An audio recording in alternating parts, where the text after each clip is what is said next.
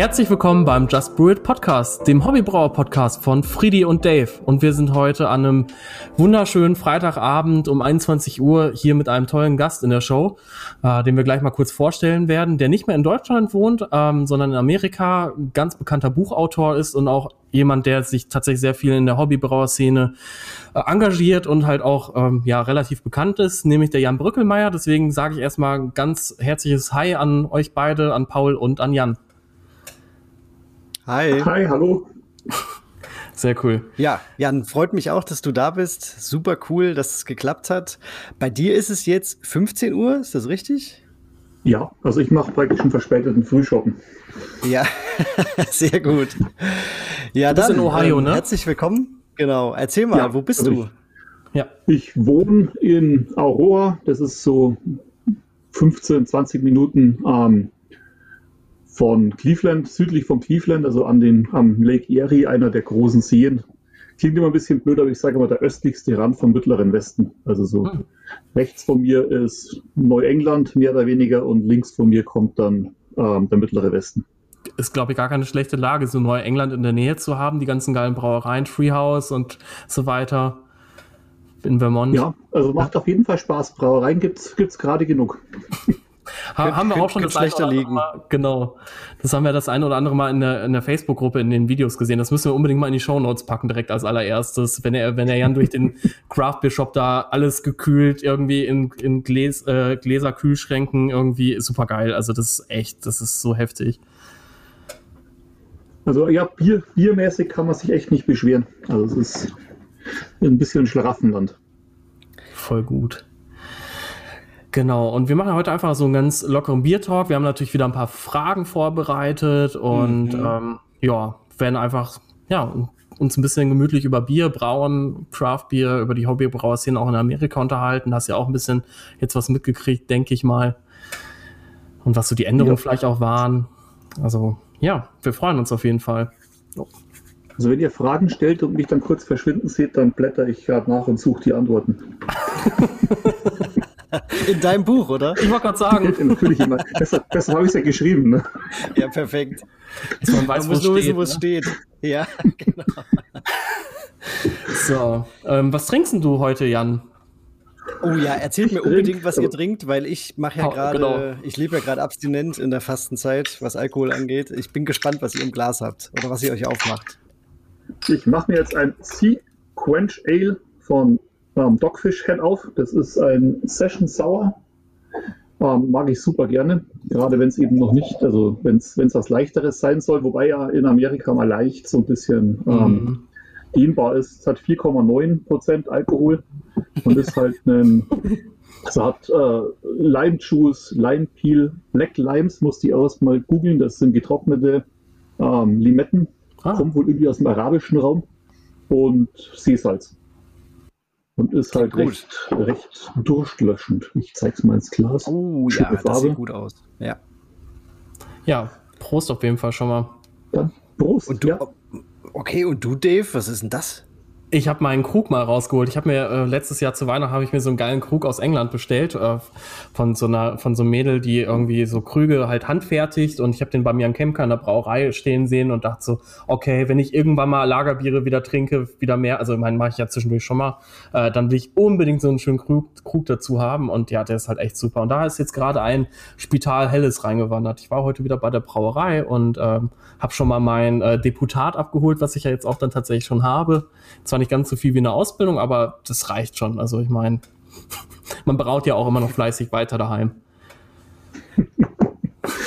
Ja, Sehr Spital cool. habe ich dir, glaube ich, schon mal erzählt. Spital kenne ich ganz gut, da habe ich geheiratet. Also Ja, das ist schon die erste äh, so coole Story, finde ich auch. Voll. War also, ihr habt es ja wahrscheinlich mitgekriegt, ähm, ich, ich habe ja Brauwesen studiert und, und bin in einer, in einer Brauverbindung auch und ähm, habe eben 2005 in Regensburg gewohnt, weil ich bei Grones gearbeitet habe zu dem Zeitpunkt. Hm. Und äh, meine Frau und ich hatten schon so ein bisschen Panik, weil eine Hochzeit auszurichten, wenn ähm, 90 Prozent davon Brauer sind von den Gästen, ist so ein bisschen, ne, die Rechnung kann recht, recht hart werden. Was wir komplett nicht auf dem Schirm hatten, an dem Wochenende war Jazzfestival. Und wir sind ins alte Rathaus mhm. wurden getraut und während der Trauung hat ein Bierwagen direkt vor dem Rathaus aufgemacht, also aufgebaut, eine Klappe da hochgemacht, was für uns ganz gut war, weil wir hatten zwar Stadtführungen organisiert, um die Zeit bis Nachmittag zu überbrücken, war ja. meinem Kumpel scheißegal, weil die sind an diesem Bierwagen hin und sind da auch, bis dann praktisch weiterging im Spitalkeller, eben, geblieben. sind sie auch an dem Bierwagen geblieben. Perfekt. Mega. Das hat für uns dann ganz angenehm gemacht, weil die Rechnung ist relativ übersichtlich ausgefallen. Zumindest für Brauer. Ja, die können immer ganz gut trinken, ey. Ja. Es Voll ist, cool. ja, wenn man in, in, in Freising studiert, äh, bringt das der Studiengang mit sich, dass man, ich meine, es ist ja Weinstefan, ähm, gehört zur Uni. Das ist eine, wie sagt Frank Zapper immer, wenn man ein Land ist, braucht man eine Fluggesellschaft, glaube ich, einen Fußballverein und eine Brauerei. Bayern hat zwei Brauereien, also ich glaube, wir dürfen uns Land nennen. Weil es Weinstefan gehört zum Kultusministerium und die oh. Hofbräu gehört zum Finanzministerium. Also es sind wirklich zwei Staatsbrauereien. Echt? Okay. Das wusste ich gar nicht letzteres. Krass. Mit Hofbräu. Ja. Wahnsinn. Also wir haben die einen machen Geld und die anderen verpulvern es wieder. so kann man es auch sagen. Aber für gute Zwecke. Als ich angefangen habe, als ich angefangen habe, hat noch die Molkerei dazugehört, was dazu geführt hat, dass wir bei jedem offiziellen Veranstaltung oder Begrüßung gab es immer diese Fruchtbuttermilch. Und irgendwann mal kannst du diese Fruchtbuttermilch nicht mehr sehen. ja, dann doch lieber ein Bierchen, ne? Das ist. Ja. Ja. Vielleicht äh, kommt ja mal irgendwann ein Sauer mit äh, Buttermilch und Früchten und Double Dry Hop raus. Wäre vielleicht mal eine Maßnahme. Ich habe letztens in der Hobbybrauergruppe ja gesehen, das, das hat mich jetzt wirklich echt, wo ich so dachte, okay, ich würde es gerne probieren, aber es klingt schon sehr krass. Irgendein äh, Tzatziki-Bier oder sowas. Hat doch einer Joghurt, Knoblauch, äh, ja, das habe ich auch Gurken, gesehen. Dill und ich dachte so, Alter, ey, heftiger, heftiger Scheiß, ey. Also, dazu, da, dazu passt ja äh, ein, ein, ein Post von dir, den ich gesehen hatte, Jan. Äh, im, das war, glaube ich, im Craft Beer im deutschsprachigen Raum in der Gruppe. Da hast du, da musstest du ganz kurz mal loswerden, dass du dich schon wieder auf die Zeiten freust, äh, in denen es dann wieder ordentliches Bier gibt und man aufhört mit Milch, Zucker, äh, die Biere äh, ja zu, zu äh, strecken und äh, dass man die Ibus mit, mit der Lupe suchen muss und so weiter. Das, ist wirklich so ein Punkt. Ich, ich, mag, ich mag Sauerbier, mag ich zum Beispiel total gerne. Ich wollte gerade sagen, Gur Gurke und Dill passt super. Es gibt hier so in, in Cincinnati eine Brauerei, die machen ähm, eine Gurkengose praktisch, also mit, mit Gurke und Dill. Mhm. Ähm, hervorragend, im Sommer ein super Bier. Was, was, wo ich echt ein Problem habe, sind diese Biere, die wirklich überhaupt keine Bittere mehr haben und dann eben noch ähm, ja, Laktose ohne Ende drin haben. Also das mhm. ist so, diese, dieser erfrischende Teil vom Bier ist komplett weg da kannst du eine Scheibe vom Abschneiden von dem Bier und kannst mit Gabel und Messer essen. Das ist irgendwie für eins vielleicht ganz gut, aber mit mir auf Dauer. Also ich bin wirklich schon, ich stand eben, als ich diesen, diesen ähm, Text geschrieben habe, stand ich in diesem Bierladen mit diesen tollen ähm, Kühlschränken. Ja. Und der hat vier Kühlschränke, das sind Einzelflaschen. Und ich stand davor und habe wirklich 15 Minuten gebraucht, bis ich irgendwas gefunden habe, was ich an dem Abend trinken wollte, weil das war alles Doppel-Smoothie IPA mit äh, Himbeere, Rhabarber und so und so viel Milligramm Laktose. Das nächste mhm. also war irgendwie nichts, wo du sagst, okay, davon kann ich vielleicht auch zwei trinken. Und dann habe ich irgendwie der, der Rand gepackt, dann habe ich den Text geschrieben. Ja, das, ja so, so, kam das auch rüber, als wenn du gerade irgendwie eine schlechte Erfahrung noch gemacht hast. Und das musste dann einfach mal raus. so kann man es auch nennen, ja. Also es gibt ja bei euch, ähm, das habe ich halt, das ist tatsächlich auch ein Trend, den ich aus Amerika gesehen habe, ähm, wo ich aber auch gerne das mal hier hätte eigentlich tatsächlich, sind diese wirklich diese Smoothie Sours, also die wirklich sogar noch Fruchtpüree-Stückchen im Bier haben. Ich habe einmal sowas probiert und ich fand das richtig, richtig geil. Das hat aber natürlich nichts mit, mit Bier zu tun, war aber dann ohne Laktose. Es war tatsächlich einfach nur wirklich so Früchte-Püree, sauer, ultra. Das war ziemlich cool. Und das ist zum Beispiel die Brauerei, die ich eben gerade auch, auch erwähnt habe. Die heißen ähm, Urban Art Artifacts, ähm, die haben eben auch solche Sauerbiere, aber die sind halt sauer. Und damit genau. kann ich leben. Also es ist, die ja. haben einen relativ hohen Fruchtanteil drin und ein richtig cremiges Gefühl. Schmecken super, aber halt eben ähm, sauer. Das heißt, ja, genau. es bleibt trotzdem irgendwie erfrischend. Mhm.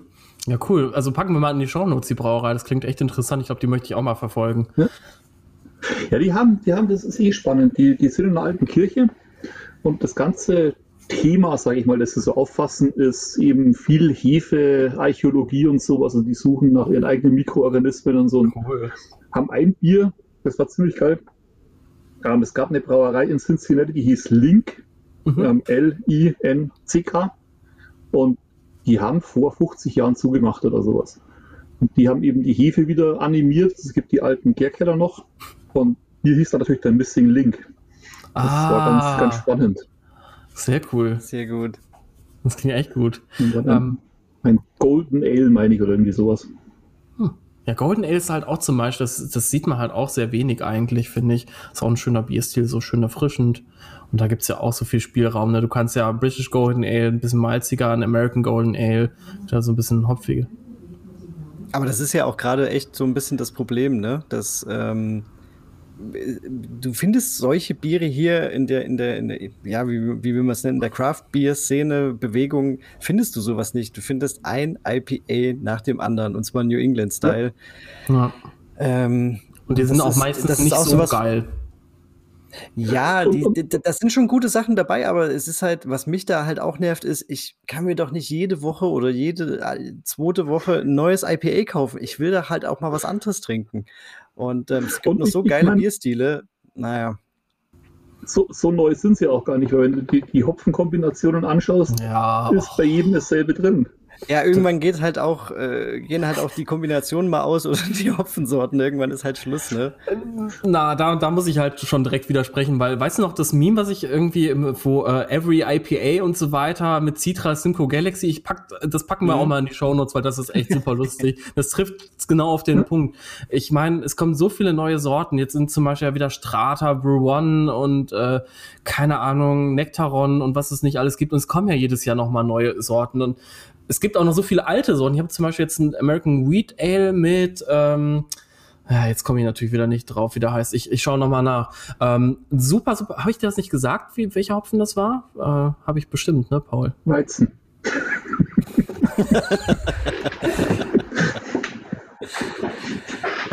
ja, natürlich kommen aber es, es, kommen natürlich immer neue Hopfensorten raus, aber die gerade äh, dann siehst du halt bam, sind fünf IPAs von fünf verschiedenen Craftbeer-Brauern da, die ja. genau diesen Hopfen drin haben. Und dann hat sich irgendwie schon wieder erledigt. Also dann ist ja, natürlich genau. klar, die müssen da auch mitgehen. Ich meine, die, die, die haben ja natürlich auch ein wirtschaftlichen äh, Interesse, dass irgendwie sich das Bier verkauft. Und ja. solange es die Leute halt kaufen, musst du das auch mitgehen. Das ist schon klar. Aber ja, also nicht in dem Sinne, dass die, dass die Hopfenkombinationen ausgehen, aber die mit den äh, gehypten ja, Sachen, ja. irgendwann hast du halt alle fünf neuen mehr. Sorten reingeschmissen und fertig. Ja. Eben, also ich, das, ich ja. Ja, erzähl. Das war genau der Punkt. Ich meine, ich habe hier auch mit, mit, mit, mit Brauern zu tun, also auch mit professionellen Brauern. Und letztens hat eben auch ein Kumpel von mir gesagt, Jan, wir sind irgendwann mal angetreten, um die Brau Wirtschaft in USA aufzumischen und diesen ganzen Einheitsbrei zu entkommen. Und wo sind wir jetzt? Wir haben einen Einheitsbrei an IPAs. Es ist letztendlich genau dasselbe, nur in Gelb und es ist genau dasselbe Eintönigkeit in der Biervielfalt. Und irgendwo hat er natürlich recht. Ne? Ja. Also ist es in den USA auch nicht anders, oder? Also Ihr seid ja quasi ja schon, was, was diese Bewegung angeht, ja schon Jahre voraus. Also, ja. ähm, aber Safe. anscheinend ändert sich, ändert sich nichts. Also wir sind, wenn du sagst, ich meine, das ist den Leuten immer nicht bewusst, wenn sie, wenn sie in, in Deutschland immer sagen, ja, und Craft Beer in Deutschland kommt nicht an und Craft Beer, ähm, soll man sagen, äh, ist, ist nicht da, wo es, wo es sein sollte. Man muss überlegen, in Deutschland, die Bewegung ist keine zehn Jahre alt. Und als, als Fritz Maytag äh, Enker gekauft hat, das war 1979. Ja. Also da war ich fünf. Das heißt, vor 41 Jahren ziemlich genau. Und um, Dave, du hast gerade so ein Runzeln im Kopf, ich wollte was nee, ausrechnen. Ich, ich war jetzt gerade. Äh, ich, ich, nee, ich habe tatsächlich gerade überlegt, war es wirklich 1979? Ich meine, da waren, hat nämlich Sierra Nevada schon aufgemacht. Ich glaube, Fritz Maytag war in den 60ern, wenn ich mich nicht vertue. Also ich will jetzt nicht klug scheißen, das aber. Ja, ja, du hast recht, 65. Ich habe ja. gerade ja, nachgeschaut, ja. Ähm, ja. Aber klar, das 65, ist natürlich. Also noch, noch, noch länger her, ja. Muss man sich Aber du hast ja auch äh, Sierra Nevada, der letztes Jahr deshalb habe ich jetzt gerade gesagt, hat letztes Jahr ja dieses 40 Jahre äh, Bier rausgebracht. Das war auch ein richtig cooles Das ist den meisten Leuten halt nicht bewusst. Weißt, ich meine, die, die meisten Leute irgendwie erwarten, glaube ich, auch zu viel. Und mhm. ich meine, dann hast Leute, die sich hinstellen und sagen, ah, Deutschland, Nische, ein bis drei Prozent. Ich meine, musst überlegen, in Deutschland ein bis drei Prozent äh, von 83, also von ähm, 9,9 Milliarden, glaube ich, sind es in Dollar, was wir in, in, Deutschland umsetzen. Das heißt, es sind auch 83 Millionen. Ein Prozent. Das ist nicht wenig. Euro. Das ist nicht wenig. Und das sind die Leute, glaube ich, einfach erwarten zu viel und erwarten zu schnell zu viel. Ja, das muss sich ja auch jetzt erstmal entwickeln. Ich meine, wie gesagt, also Amerika seit 50, 60, 70 Jahren fast schon jetzt bei dem Thema dabei, ne? Und ähm, wir sind halt jetzt erst, ja, seit 10, 15 Jahren vielleicht, äh, wenn überhaupt. Ja. Äh, ich war, wollte übrigens noch sagen, der Hopfen war Topaz. Topaz, also australischer ah, Hopfen. Stimmt, ja. stimmt, das hat's mir Der ist ja. ultra geil. Also wirklich richtig Bubblegum-mäßig. Ich fand den echt total klasse. Ich war da voll von überrascht. Na, warum macht man nicht mit Topaz New England IPA und Topaz Ella und keine Ahnung, Equanaut oder sowas? Da gibt es ja so coole Sachen. Ja, oder ähm, aber auch kein IPA. oder mal Könnte man IPA. ja auch machen. Ich habe ein Wheatbier gebraut. ja, eben, das, das ist es ja. Also, du bist ja auch wirklich. Ähm, das finde ich ja auch immer so cool. Du haust halt so viele verschiedene Bierstile raus, die du brauchst. Ne? Ähm, das das mache ich ja auch nicht. Da muss ich mir auch ein bisschen an die, an die eigene Nase fassen, aber ich mache das halt auch nicht. Äh, ich, ich verkaufe es halt auch nicht. Ich mache es ja für mich und dann brauche ich halt auch das, auf was ich Lust habe. Aber du probierst echt so viele Stile aus und dann denke ich mir dann immer, boah, ey, und äh, von, keine Ahnung, äh, na, ich nenne jetzt mal keine Namen, aber da kommt jetzt schon wieder äh, der, der, das vierte äh, Märzbier raus und es ist wieder New England Double Dry Hopped IPA. Ähm, ist dann immer so ein bisschen schade. Ja, definitiv. Ähm, ja, Jan? Achso, ich dachte, du wolltest was sagen. Nicht sagen. ähm, vielleicht nochmal, um, um ein bisschen so zurückzurudern, weil wir sind jetzt schon wieder mittendrin. Ich finde es mega, mega geil. Also, das ist ja schon wieder richtig cool, wie das hier so gerade ähm, am äh, Fließen ist, hier der Gesprächsfluss. Äh, es, es geht wieder los. Es geht wieder los, Paul. Und diesmal bin ich's. Nicht so wie du in der letzten Ja, alles Folge. gut, alles gut. Das muss man jetzt auch erstmal wieder überbieten können. Aber vielleicht ähm, einfach mal ganz kurz nochmal so zu deinem Werdegang, Jan. Vielleicht erzählst, holst du noch mal ein bisschen aus. Du hast halt in Weinstefan studiert. Ähm, wie bist du nach Amerika gekommen? Erzähl doch mal. Und zum Hobbybrauen halt vor allen Dingen auch. Ich habe sogar letztes Mal, ich meine, das sehen jetzt leider die, die Zuhörer nicht, aber ich habe letztes Mal gleich auch hergezeigt, das ist mein zweites Bier, das ich ja, gemacht habe. Ja, das habe ich auch gesehen. Das war noch Ex ein Extraktkit, ne? Ja, das war ein Extraktkit, die hießen damals Fies an Acme, kamen aus England über verworrene Wege, da wusste man auch nie, wie alt die Dinger sind. Und es war wirklich so ein komplett gehopft. Also, das hast aufgemacht, hast es einmal aufgekocht und naja. dann gebraut. Wie Bierquick. Das war das zweite. Genau. Und ich weiß noch, dass, dass mir damals meine Mutter dann verboten hat, dass ich in der Küche brauche. Weil ich habe noch daheim gewohnt. Da war ich 16, 15, 16. Und hat natürlich eine Zeit lang gedauert, äh, bis das Bier dann durch war in der Küche und das fand meine Mutter nicht so ganz lustig. Das war beim ersten Bier. Beim zweiten, das hier, da war es im Urlaub, deshalb habe ich das hinterher gelegt praktisch. Und wie ich zum, zum wirklichen Brauwesen gekommen bin, war eigentlich äh, war eine interessante Geschichte, weil ich habe äh, Hobby gebraut. Ich habe ursprünglich eine Lehre als Schreiner gemacht habe mich dann informiert, was könnte ich denn weiter studieren.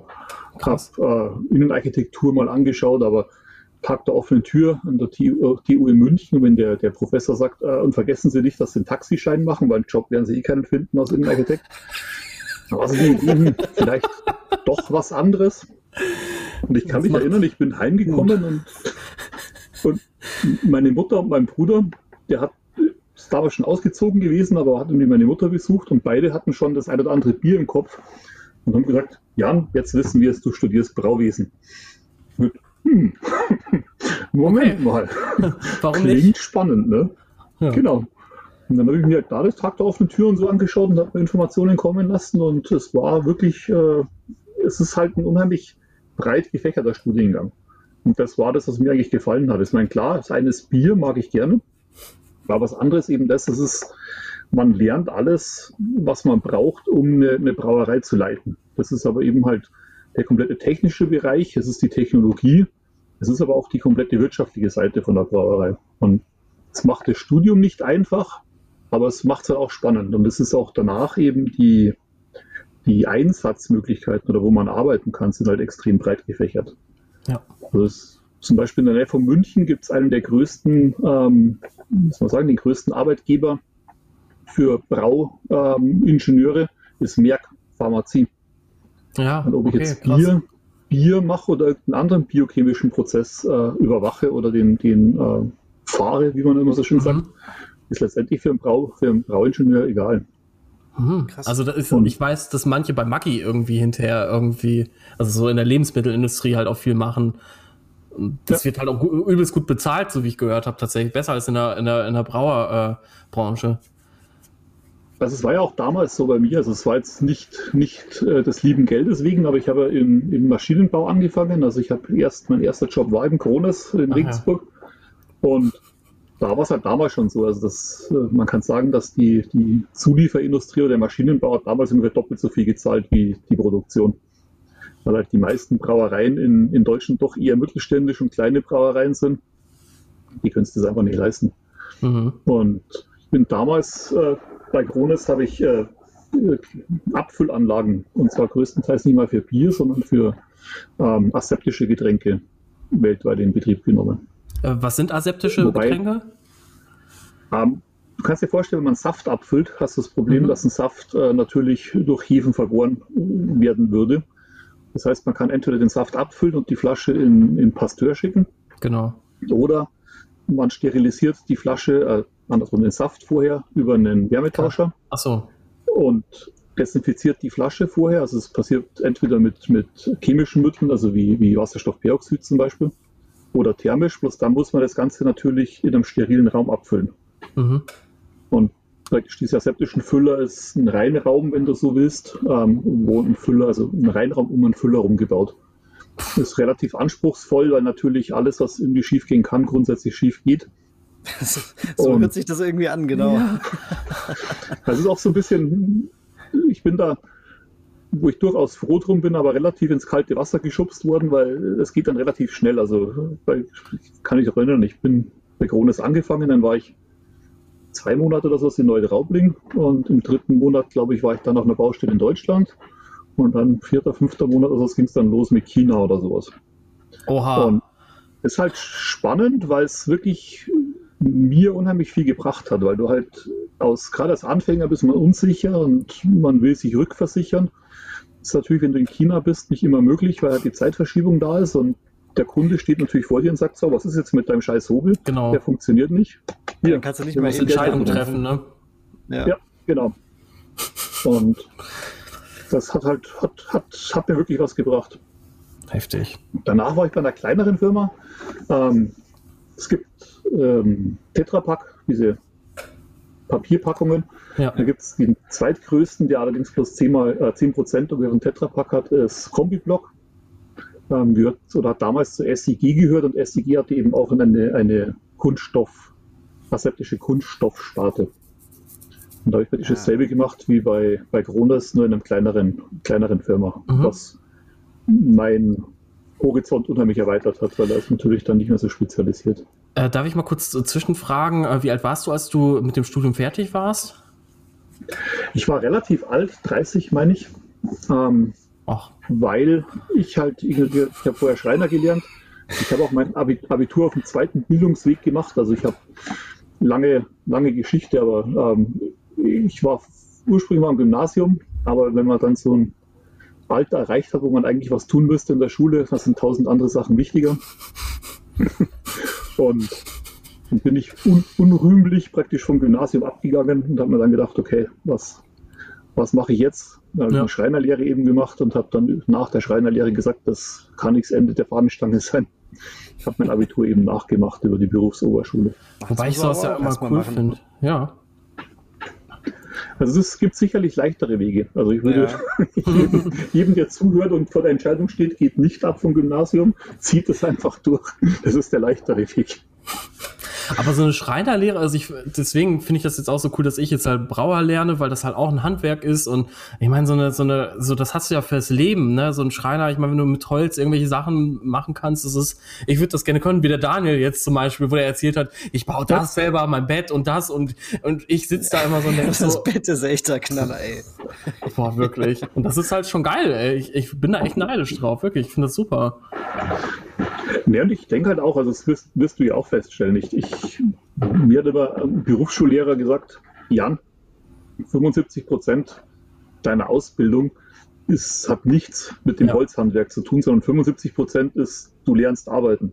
Du lernst dich selber organisieren und du lernst arbeiten. Ja. Und das, das merke ich halt auch. Also ich merke, ich arbeite unheimlich viel mit jungen Ingenieuren zusammen und du merkst schon einen Unterschied. Du merkst, ob jemand eine Lehre vorher gehabt hat oder eben nicht, weil hm. jemand, der keine Lehre hat, die haben oft, wie soll man sagen, sind die kreativeren, mhm. aber viele von den kreativen Ideen sind dann auch nicht umsetzbar. Das hast du aber schön ausgedrückt. Ich habe versucht, mich politisch korrekt auszudrücken. Hast du, hast du gut gemacht, glaube ich. Da schlägt mein Anti-Harassment-Training in den USA durch. Sehr gut. Ja, und äh, wie bist du dann tatsächlich dann in die Staaten gekommen? Also ich habe äh, lustige Geschichte. Ich bin mit meinem damaligen Chef eben bei dieser kleineren Firma. Der hat damals schon gekündigt gehabt. Ähm, sitze ich im Auto und ich habe lustigerweise, also der ist unheimlich gut vernetzt. Der kennt wirklich jeden in der Industrie.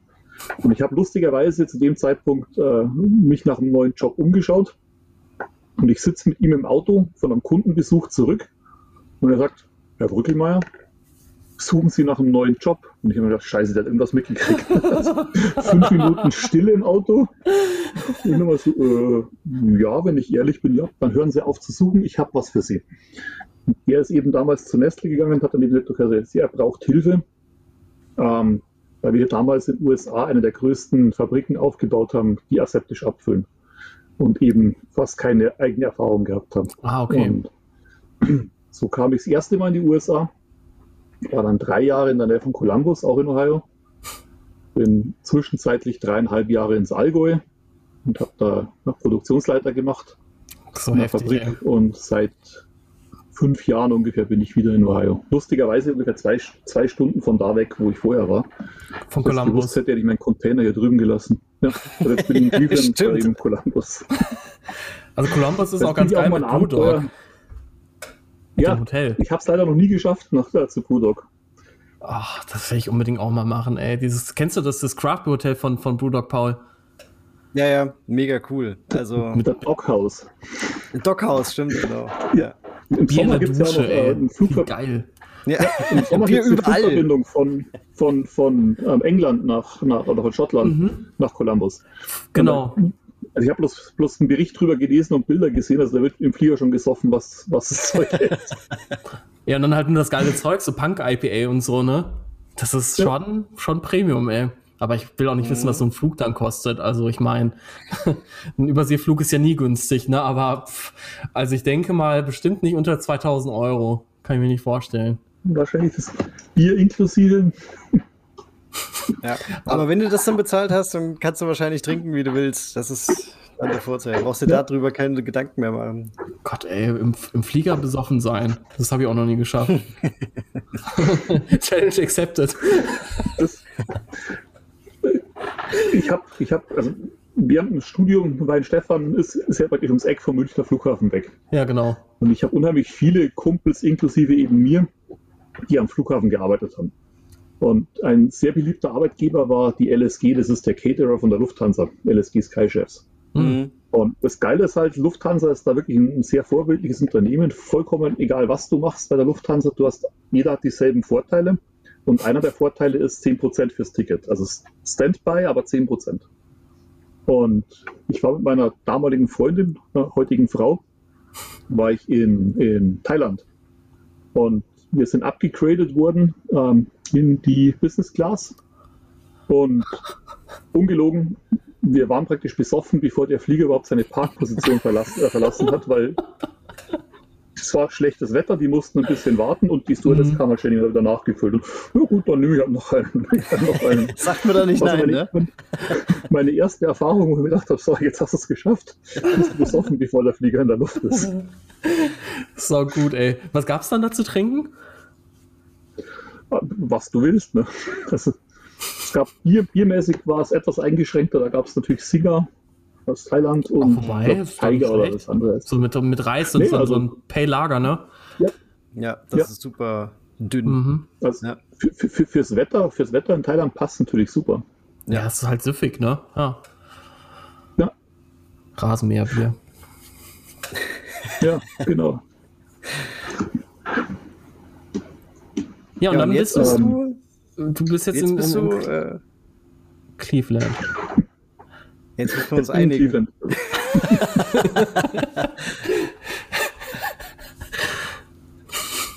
ja, die Story war ja noch nicht zu Ende, ne? Also jetzt bin ich in Cleveland. Ähm, vor fünf Jahren bin ich ungefähr nach Cleveland gekommen und ähm, kümmere mich, mein Feld ist ein bisschen weiter geworden, ich kümmere mich um Packaging im Allgemeinen. Hm. Also ein, ein großer Bereich heutzutage ist ähm, Sustainability, also äh, wie soll man sagen, nicht bloß Umweltschutz, sondern halt Nachhaltigkeit. Und ähm, da hat äh, Nestle ein paar äh, relativ breit angelegte Commitments ausgesprochen. Also wir wollen bis 2025 30 Prozent äh, unserer, ähm, mir fällt das deutsche Wort, äh, ich glaube es gibt kein gutes deutsches Wort, aber äh, Virgin Resin, also ähm, der okay. Teil vom Kunststoff, der wirklich aus Öl gewonnen wird, so. ähm, wollen wir reduzieren. Ähm, und unsere Verpackung insgesamt, alles soll recycelfähig sein. Mhm. Das klingt total einfach, weil jeder sagt, naja, plus 30 Prozent, ne? Hm, mhm. macht halt mehr. Also wir haben zurzeit zurzeit, was mit dem Kunststoff, der verfügbar ist auf dem Markt, könnten wir nicht mal 10 Prozent ähm, decken. Das heißt, es ist wirklich eine, eine Challenge. Das ist auch das, was mich daran interessiert, weil es eben absolut über meine Grenzen rausgeht. Äh, wir arbeiten mit äh, Recyclern zusammen, wir arbeiten mit chemischen Firmen zusammen, um eben zu sagen, okay, wir, wir müssen unseren, unseren Bedarf auch decken können. Mhm. Das ist halt schon spannend. Krass. Aber weil ich, weil ich gerade ähm, hier Singer gesagt habe, Fritz Briem, der von der Hefebank in Weinstefan, mhm. der ja diese ganz abgefahrenen Biere auch gemacht hat. Da äh, gab es ja Grätzer von ihm, äh, Berliner Weiße. Echt? Alles Mögliche von Fritz Briem, ja. Lustigerweise damals in USA, in Deutschland nicht. Es wurde in der Au, in der Holledau gebraut, in den USA verkauft, weil es nicht dem Weihnachts äh, Reinheitsgebot äh, entsprochen hat. Und ich habe es immer reimportieren müssen, weil meine Freunde gesagt haben, hey, bring mir eine Flasche davon mit. Aber lustigerweise, der, obwohl er so abgefahrenes Bier macht, ist technischer Leiter bei Singer. Ah, okay. Ah, dann tobt er sich dann darüber aus, wahrscheinlich. Das ist genau mein, mein Gedanke, wahrscheinlich, wahrscheinlich tobt er sich da aus. Ja. Geiler Scheiß, mega. Ja, Gretzer willst du doch jetzt auch machen, ne? Ja, ähm, super, gerne. Ich habe ja jetzt die, ähm, die Bier und dann ist ja auch äh, ein 100% äh, Weizen äh, Eichenrauch, Malz, ist es ja, Weizen, Eichenrauch, ja. Malz, Schüttung ist ja dann auch kein Problem mehr und du brauchst ja auch keine Reis, Reisspelzen oder sowas besorgen, damit du erläutern kannst. Ähm, ja, nee, das, da freue ich mich schon drauf. Ich habe schon mal eins gemacht.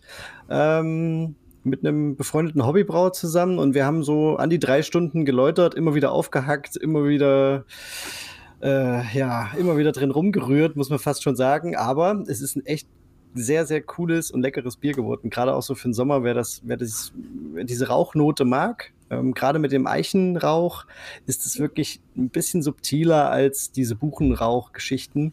Mhm. Sehr, sehr gut. Und dann halt, ne, in Greza hat ja so drei, dreieinhalb Umdrehungen, also wirklich ein bisschen weniger, manche sogar noch weniger. Ist ein super, super Durstlöscher. Man muss sich ein bisschen reintrinken, gerade wenn man so bei 30 Grad so ein, so ein Rauchbier äh, sich aufmacht. Aber so nach dem zweiten, dritten Schluck ist es wirklich echt, also erfrischend und lecker. Finde ich nach der zweiten, dritten Flasche geht's langsam. Ja, so, ja, dann sowieso. dann, dann ist fast egal, was du trinkst, ja. Vielleicht kommen wir noch mal ganz kurz zu unserem Sponsor, nämlich Hopfen und Meer. Ähm, da hast du ja, glaube ich, ein ganz schönes Produkt rausgesucht, äh, Paul, oder? Ja, ich habe es in der letzten Folge angesprochen. In der letzten Folge ging es um Gegendruckabfüller und ähm, habe ja auch ein Video dazu gemacht. Und da spreche ich auch an, dass die Versandkosten für den iTap relativ hoch sind. Und ähm, ja, jetzt gibt es das bei Hopfen und Meer. Also äh, schaut mal rein. Das ist jetzt wirklich eher ein Zufall. Es hört sich jetzt natürlich irgendwie nach Kalkül an, aber ist es nicht gewesen. Ähm, die waren auch ein bisschen überrascht, dass ich das Ding oder du jetzt auch eher dann äh, äh, vorgestellt haben. Mhm. Und äh, jo, also die haben sogar die Pro-Variante davon da. Mit Edelstahl also der, dann. Äh, in, nee, das ist dann die Variante, die so ein, auf so ein Ständer aufgebaut ist, wo man das ah. dann äh, frei äh, wählen kann, wo man sich hinstellt. Und die, ähm, die Duo-Geschichte, wo man dann zwei Bierleitungen hinten anschließen kann und dann zwei Hähne oben hat und entscheiden kann, was dann davon abgefüllt wird. Oh, klingt crazy. Ziemlich Packen cool. auf jeden Fall in die Show Notes. Genau packen wir rein und ähm, ja, spart ein bisschen Versandkosten, als wenn das Ding aus Russland kommt. Und du, Dave, ja. hast ja gemerkt, wie lange es dauert, bis es da ist. Boah, das war auch ein Drama, ich sag's euch, ne? Also ich glaube, ich habe irgendwie sechs Wochen gewartet. Drei Wochen hing das irgendwie äh, vom Tracking her beim Zollfest angeblich. Und ich dachte so, Alter, dann hat der Daniel Stenglein das schon bekommen. Und der ist ja quasi jetzt auch nicht so weit weg von mir von Regensburg. Dann hast du das bekommen und ich, und ich bin hier am Durchdrehen gewesen. Meine Freundin konnte das Thema auch schon nicht mehr hören. Ich so, Alter, das kommt hier eh nicht mehr an. Ich war richtig genervt. Ja, und dann tatsächlich gestern irgendwie, ja, äh, wir haben jetzt vom Tracking gesehen, das müsste jetzt bei dir angekommen sein. Und ich gehe so die Treppe runter und dann liegt es, so ein kleines Paketchen liegt dann da tatsächlich. Und ich denk so, Alter, ist das geil, endlich, ey. Ich habe mich so gefreut. Jetzt brauche ich aber einen Verkorker. Ich habe keinen Verkorker. Den kriegt man aber auch zum Beispiel auch noch mehr. Ja, genau. Ist auch ein Abfüller für, für einen Zapfhahn? Mhm. Ja, genau. Der, ähm, der dreht das Bier durch so eine, so, so, so, eine kleine Schraube so leicht an, dass es dann in der Flascheninnenwand runterläuft. Und äh, damit kannst du natürlich super schnell und entspannt füllen. Also das ist echt ein, ein cooles Teil, muss man sagen. Funktioniert also, sehr gut muss mir auch noch mal ein Video dazu noch mal komplett anschauen, ähm, weil ja, ich bin da auch schon sehr gespannt drauf, aber wie gesagt, erstmal einen Verkorker jetzt besorgen und dann geht's los. Dann kann ich endlich Sachen aus dem Keck abfüllen. Ja, Mann, dann kann ich oh, endlich Bier losschicken. Ja, dann kriege ich auch mal ein Bier und seh, krieg nicht immer nur die Bilder. Wie sieht's genau. bei dir aus, Jan? Kommst du, kommst du zum Brauen? Also du hast ja wirklich einen schönen Braukeller, ne? Das muss man ja auch mal erwähnen. Nicht Den mehr. Hast du ja wirklich äh, nicht mehr? Nicht mehr. Ich ja, habe meine Frau ja, umgezogen praktisch. Also deshalb, deshalb komme ich ja gerade auch nicht zum Brauen. Also wir haben uns relativ kurzfristig entschieden, ähm, dass wir bauen. Ähm, also meine Frau hat andere Hobbys, die hat ein Pferd und meine Frau hat sich irgendwie eingebildet, dass sie mit ihrem Pferd zusammenziehen muss, will. und es ging los, äh, Freund, Freunde von uns sind, sind hierher gezogen und meine Frau hat Aus Deutschland ein Haus zu suchen. Aus, aus, ja, die waren vorher in Deutschland, also die arbeiten auch für Nestle, waren, kamen aus Deutschland in der Mitte der, der Pandemie und sind hier mit zwei kleinen Kindern angekommen. Meine Frau hat ihnen halt ein bisschen geholfen, ähm, Häuser zu suchen. Und hat dann selber erst ein Haus gefunden, ähm, wo eben schon ein Stall dabei ist und so weiter. Und hat dann gesagt, okay, jetzt habe ich die Idee, wir ziehen mit dem Pferd zusammen. Und hat dann nicht geklappt mit dem Haus, aber wir haben ein, ein relativ äh, schönes Grundstück gefunden und wollen jetzt da eben bauen. Und im Zuge des Ganzen sind wir jetzt erstmal in ein vorläufiges äh, Haus zur Miete gezogen, unser altes verkauft, inklusive meiner Brauerei. Und jetzt im März hoffentlich, also Ende März, äh, gibt es den Spatenstich für das neue Haus. Das wird dann hoffentlich im September, Oktober rum fertig. Und da gibt es dann auch wieder eine Brauerei. Also ich wollte gerade sagen, da ist bestimmt auch was geplant. Ja. ja, ja. Also ich habe auch ursprünglich mal überlegt gehabt, ob ich das Ganze nicht wieder auf professionellere Beine stelle. Aber es ist hier in Ohio äh, nicht ganz einfach. Also es ist, ähm, gibt zwei Probleme, die, die dagegen sprechen. Es ist in Ohio, die haben zwei Lizenzen für Brauereien. Die eine ist unter 31 Millionen Gallonen, die andere ist über 31 Millionen Gallonen. Und die unter 31 Millionen Gallonen kostet 1000 Dollar im Jahr. Das ist das eine Problem, wo man jetzt sagen könnte, okay, das könnte man ja dann sein Bier verkaufen und könnte es dann äh, einigermaßen wieder rausholen. Aber ja. das Haus wird keinen kein Stadtwasseranschluss haben, sondern eine eigene Quelle. Und da gibt es 100.000 Auflagen und Untersuchungen mhm. und das ist es mir nicht wert. Krass, Weil, auch in den USA, siehst du? Das ist ja. Es ist, extrem unterschiedlich von Staat zu Staat. Ja, ja, ja. genau. Also Oder? Da, da musst du teilweise auch, ich weiß zum Beispiel, Maryland ist es so, da sind Seppo Zellers am Brauen, die haben ja dann jedes Mal, wenn die irgendwelche verrückten Zutaten in ihr Bier äh, schmeißen, müssen die das anmelden, das muss dann wieder abgenommen werden, die müssen sich erklären und, und auch steuerlich ist es halt auch nochmal so krass anders mit, mit, mit, mit dem Bierbrauen. Das ist echt, also ich finde das schon echt krass in den Staaten, ja. Was halt auch ein Problem ist für viele, für viele Professionelle, also du, ähm, um die, es gibt zwei Lizenzen, die du brauchst, die Federal, also von aus Washington praktisch und die des Staates.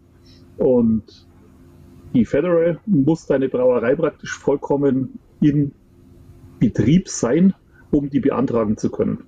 Was natürlich heißt, du baust erstmal eine Brauerei auf und wartest dann auf deine Lizenz. Und dann kriegst du die vielleicht nicht. Sieht jeder Geld, und sieht jeder Geldgeber natürlich gerne, dass er erstmals Geld gibt, damit er die Brauanlage hinstellt. Ja, ja, klar. Und dann wartest, bis du die Lizenz kriegst. Oh Mann. Unglaublich, ey. Aber eben die, die, die staatliche Seite oder die, die von den States ist sehr unterschiedlich. Ja. Es gibt Gründe zum Beispiel, warum in Colorado so viele Brauereien sind, weil das wesentlich einfacher ist. Das ist wirklich so eher ein Verwaltungsakt. Da gehst du aufs Amt und holst dir deinen Zettel. Es gibt eben Staaten oder States wie jetzt Ohio, da ist es nicht ganz so einfach. Ich glaube, in Arkansas ist es halt auch zum Beispiel, was jetzt so der Ausschank irgendwie angeht, da musst du halt dann auch wieder drauf achten, dann hast du nur wieder so und so viel Prozent Alkohol. Irgendwie, ich glaube, außer Haus halt auch nur verkauft. Und das ist, äh, ich, wo, wobei nicht, das war nicht äh, Arkansas, das war in, ich glaube, äh, Georgia. Also in den Südstaaten. Wobei das, das klingt sehr nach, also das gilt in ganz USA. In den USA gibt es das sogenannte Three-Tier-System. Das haben sie praktisch nach der Prohibition eingeführt. Also der Grund, warum es die Prohibition gab, äh, man sagt immer heute, ja, es waren die bösen Frauen mit ihrer Anti-Trinker-Liga und und und. Es hat schon ganz handfeste Gründe auch gehabt, gegeben, weil es gibt hier in den USA gab es wirklich, äh, man könnte es mafiöse Strukturen ähm, nennen. Die Brauereibesitzer, denen haben auch die Kneipen gehört, typische englische Modell praktisch, und haben natürlich entsprechend die Leute in ihre Kneipen gezogen, sage ich jetzt mal in Anführungszeichen. Und aus dem hat man eben gelernt und es ist heutzutage so, also seit der Prohibition, du kannst entweder Produzent sein, du kannst Wholesaler sein oder du kannst Verkäufer sein. Du kannst aber nicht alles drei sein, du kannst nicht mal zwei sein. Das heißt, du verkaufst dein Bier an den Wholesaler und der verkauft es an die Kneipe. Es gibt ein paar Ausnahmen, Brewpubs in manchen Staaten mhm. dürfen auch direkt und dann aber eben, was du jetzt gerade sagst, nur in ihrer Kneipe ausschenken. Ah, oder okay. zum Mitnehmen, aber sie dürfen es nicht an einen Laden abgeben oder an eine andere Kneipe. Krass. Das klingt kompliziert. Oh, ja, ultra. Hat aber einen riesen Vorteil in den USA gehabt, dass die ganzen kleinen Craft-Brauer sich um die Logistik nicht scheren müssen, weil das macht praktisch der Zwischenhändler. Und das ist mit dem Grund, warum die Craft-Welle hier in den USA wesentlich leichtes Spiel gehabt hat, weil so. genau da ist in Deutschland das Problem. Ich meine, dass wir damals in, in Traunstein mit Headless getraut haben, um Esther ein Bier nach Hamburg zu schicken, bin ich ja mit der Kiste Bier bei 5,99 im Hermes-Versand. Das ist bei 24 Flaschen Bier ein, relativ hoher Versandkostenanteil, die weder Esther was davon hatte, noch, noch wir was davon hatten. Und ja. wenn du halt jeden Zwischenhändler reinschalten musst, kümmert der sich um die Logistik. Mhm. Wahnsinn. Ja, das ja. ist echt immer das Problem auch, ne? In, in, in Deutschland, was glaube ich auch viele unterschätzen, die sagen, ach, so, ein, ja, so, so, so eine Brauerei aufmachen und das hatten wir ja auch, glaube ich, mit dem Bernd auch besprochen, ne? Eine Brauerei hast du schnell, du hast eine Anlage schnell, ähm, aber du musst das Zeug halt irgendwann verkaufen, wenn du fertig bist. Und ja, dann zählt's halt auch, ne? Und ich meine, du siehst es ja daran, wir mit Headless, wir haben ähm, in. Erzähl doch mal noch vielleicht für, für die Philipp, Leute, die das jetzt nicht kennen. Ja, genau, das äh, wollte ich eh ansprechen. So, das ja. wollte ich eh ansprechen. Ja. ja. Also wir hatten, wir hatten, ich weiß gar nicht, wann wir angefangen haben, 2013, 14, irgend sowas. Ähm, also ein Freund von mir, ein Studienkollege, ähm, Philipp Braundorfer, den habe ich irgendwann mal auf der Braukunst live getroffen in, in, in München. Und ein anderer Freund von mir war mit dabei, Bernhard Sturm, und wir, Bernhard und ich haben geredet, hey, eigentlich müssten wir irgendwas mit Bier machen. Wäre doch eine super Idee. Damals war es ja noch nicht der Riesenhype, aber irgendwie Bier verkaufen oder so. Irgendwas, mal schauen, ob ich meinen Keller abgenommen kriege, so nach dem Motto. und Philipp hat damals gesagt, ich kann noch nicht drüber reden, aber ich habe eine super Idee. Und eben weiß gar nicht mehr, vier, fünf Wochen drauf, ruft der Philipp an und sagt, ich habe die Brauerei Schnitzelbaumer in, in Traunstein gekauft. Schnitzelbaumer sind, glaube ich, 450 Jahre alt, die Brauerei. Da tut er sich jetzt ein bisschen schwer, ein IPA rauszubringen. und es war genau, genau, wobei jetzt ja das IPA ist ja unter dem Namen Schnitzelbaumer jetzt sogar auf dem Markt, also es ist, funktioniert wunderbar. Und das ist euer ja. Rezept? Das ist unser Rezept, ja. Aber Muss ich mal gucken, dass ich ging das eben wunderbar damals eben. Also wir haben halt dann die, die Headless Brewing Company gegründet und haben halt äh, beim Schnitzelbaumer gebraut und haben halt das Bier, wir hatten äh, ein IPA, wie jeder.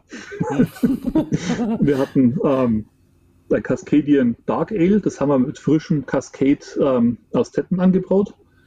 Und wir hatten ähm, ein Pre-Prohibition Pilsen, also ein, oh, ein amerikanisches Pilsen, das aber wesentlich stärker ist. Mhm. Und da war genau dasselbe. Ich meine, wir sind alle drei Profis. Der Stefan ist, äh, der Bernhard ist aus der IT-Branche, aber kennt sich mit Verkauf auch ganz gut aus.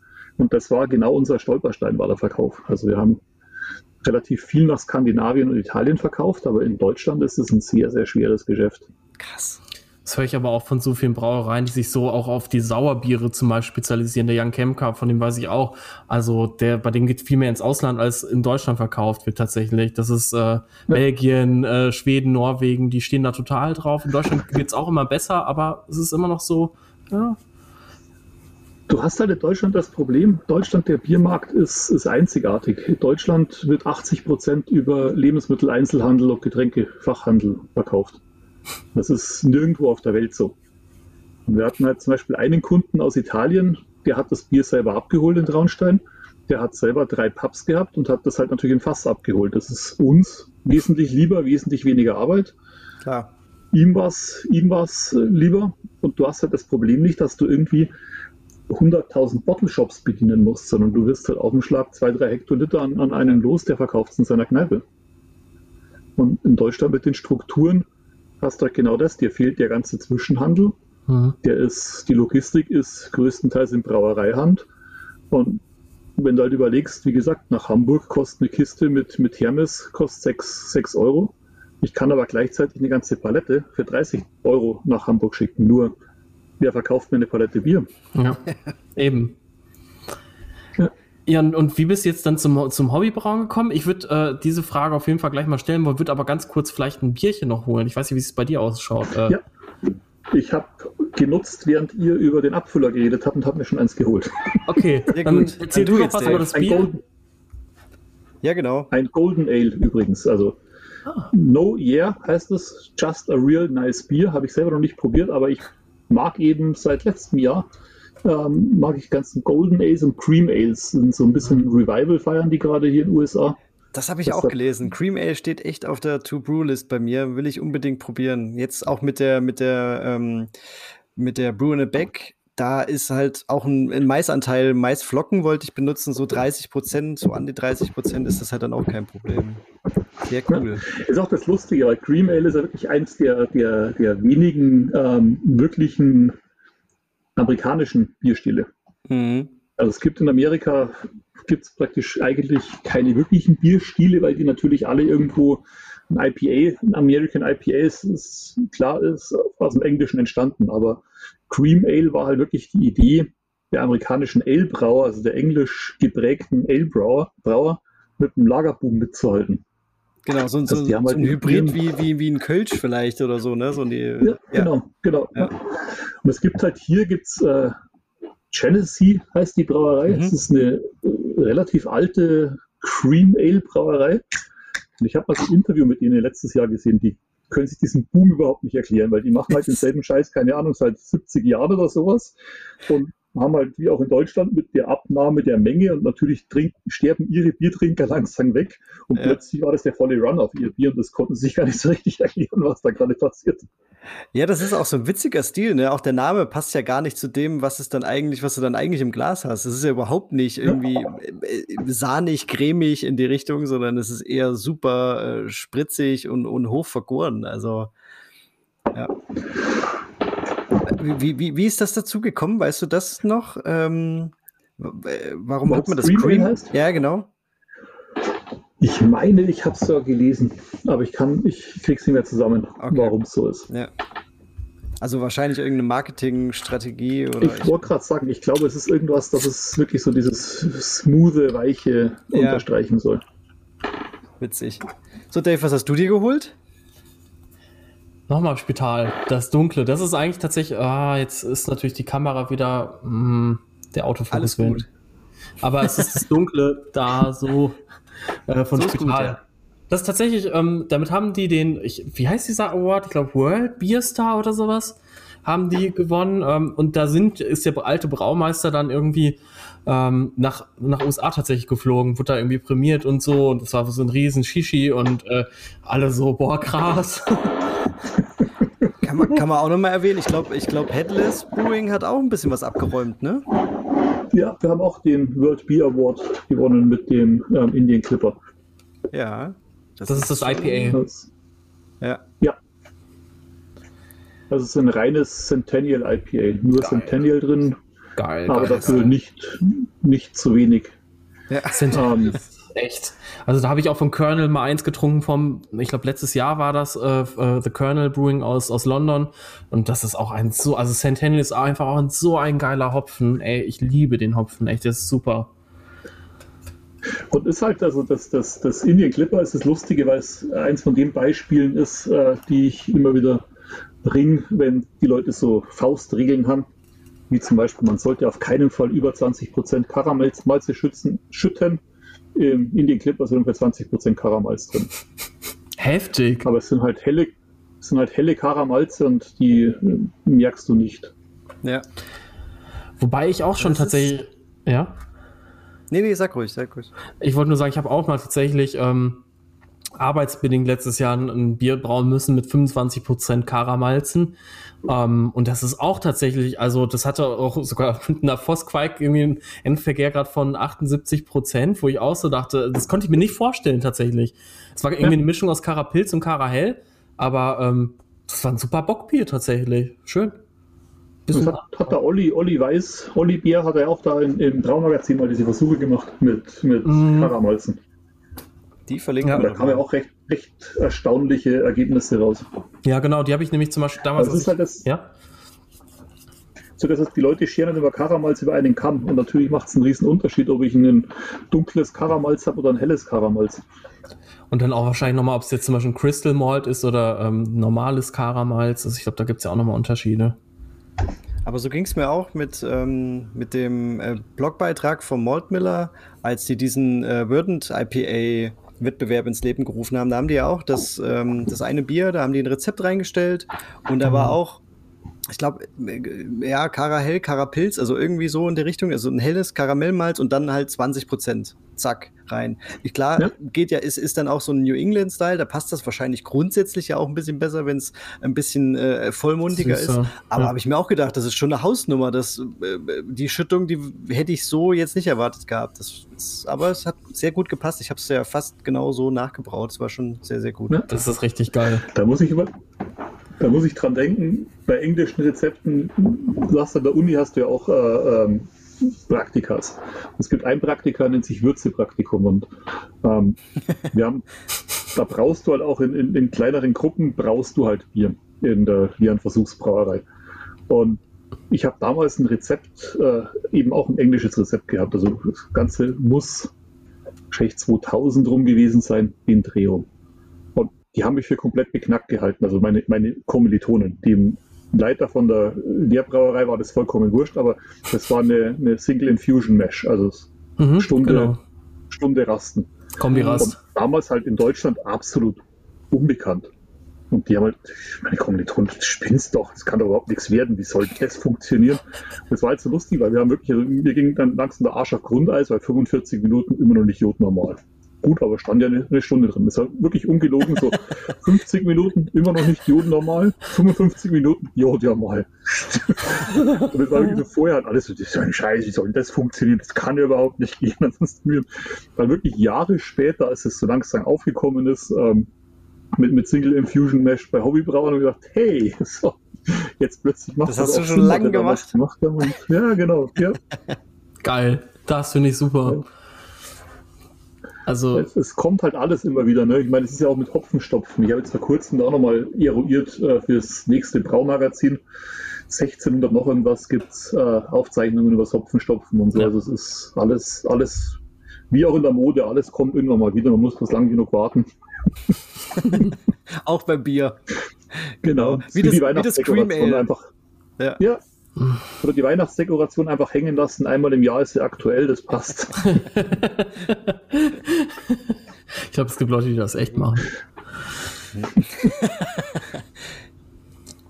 ähm, ja, wir wollten ja jetzt eigentlich noch mal ganz kurz darauf kommen, wie du zum Hobbybrauen gekommen bist. Meine Güte, was für eine schöne Brücke.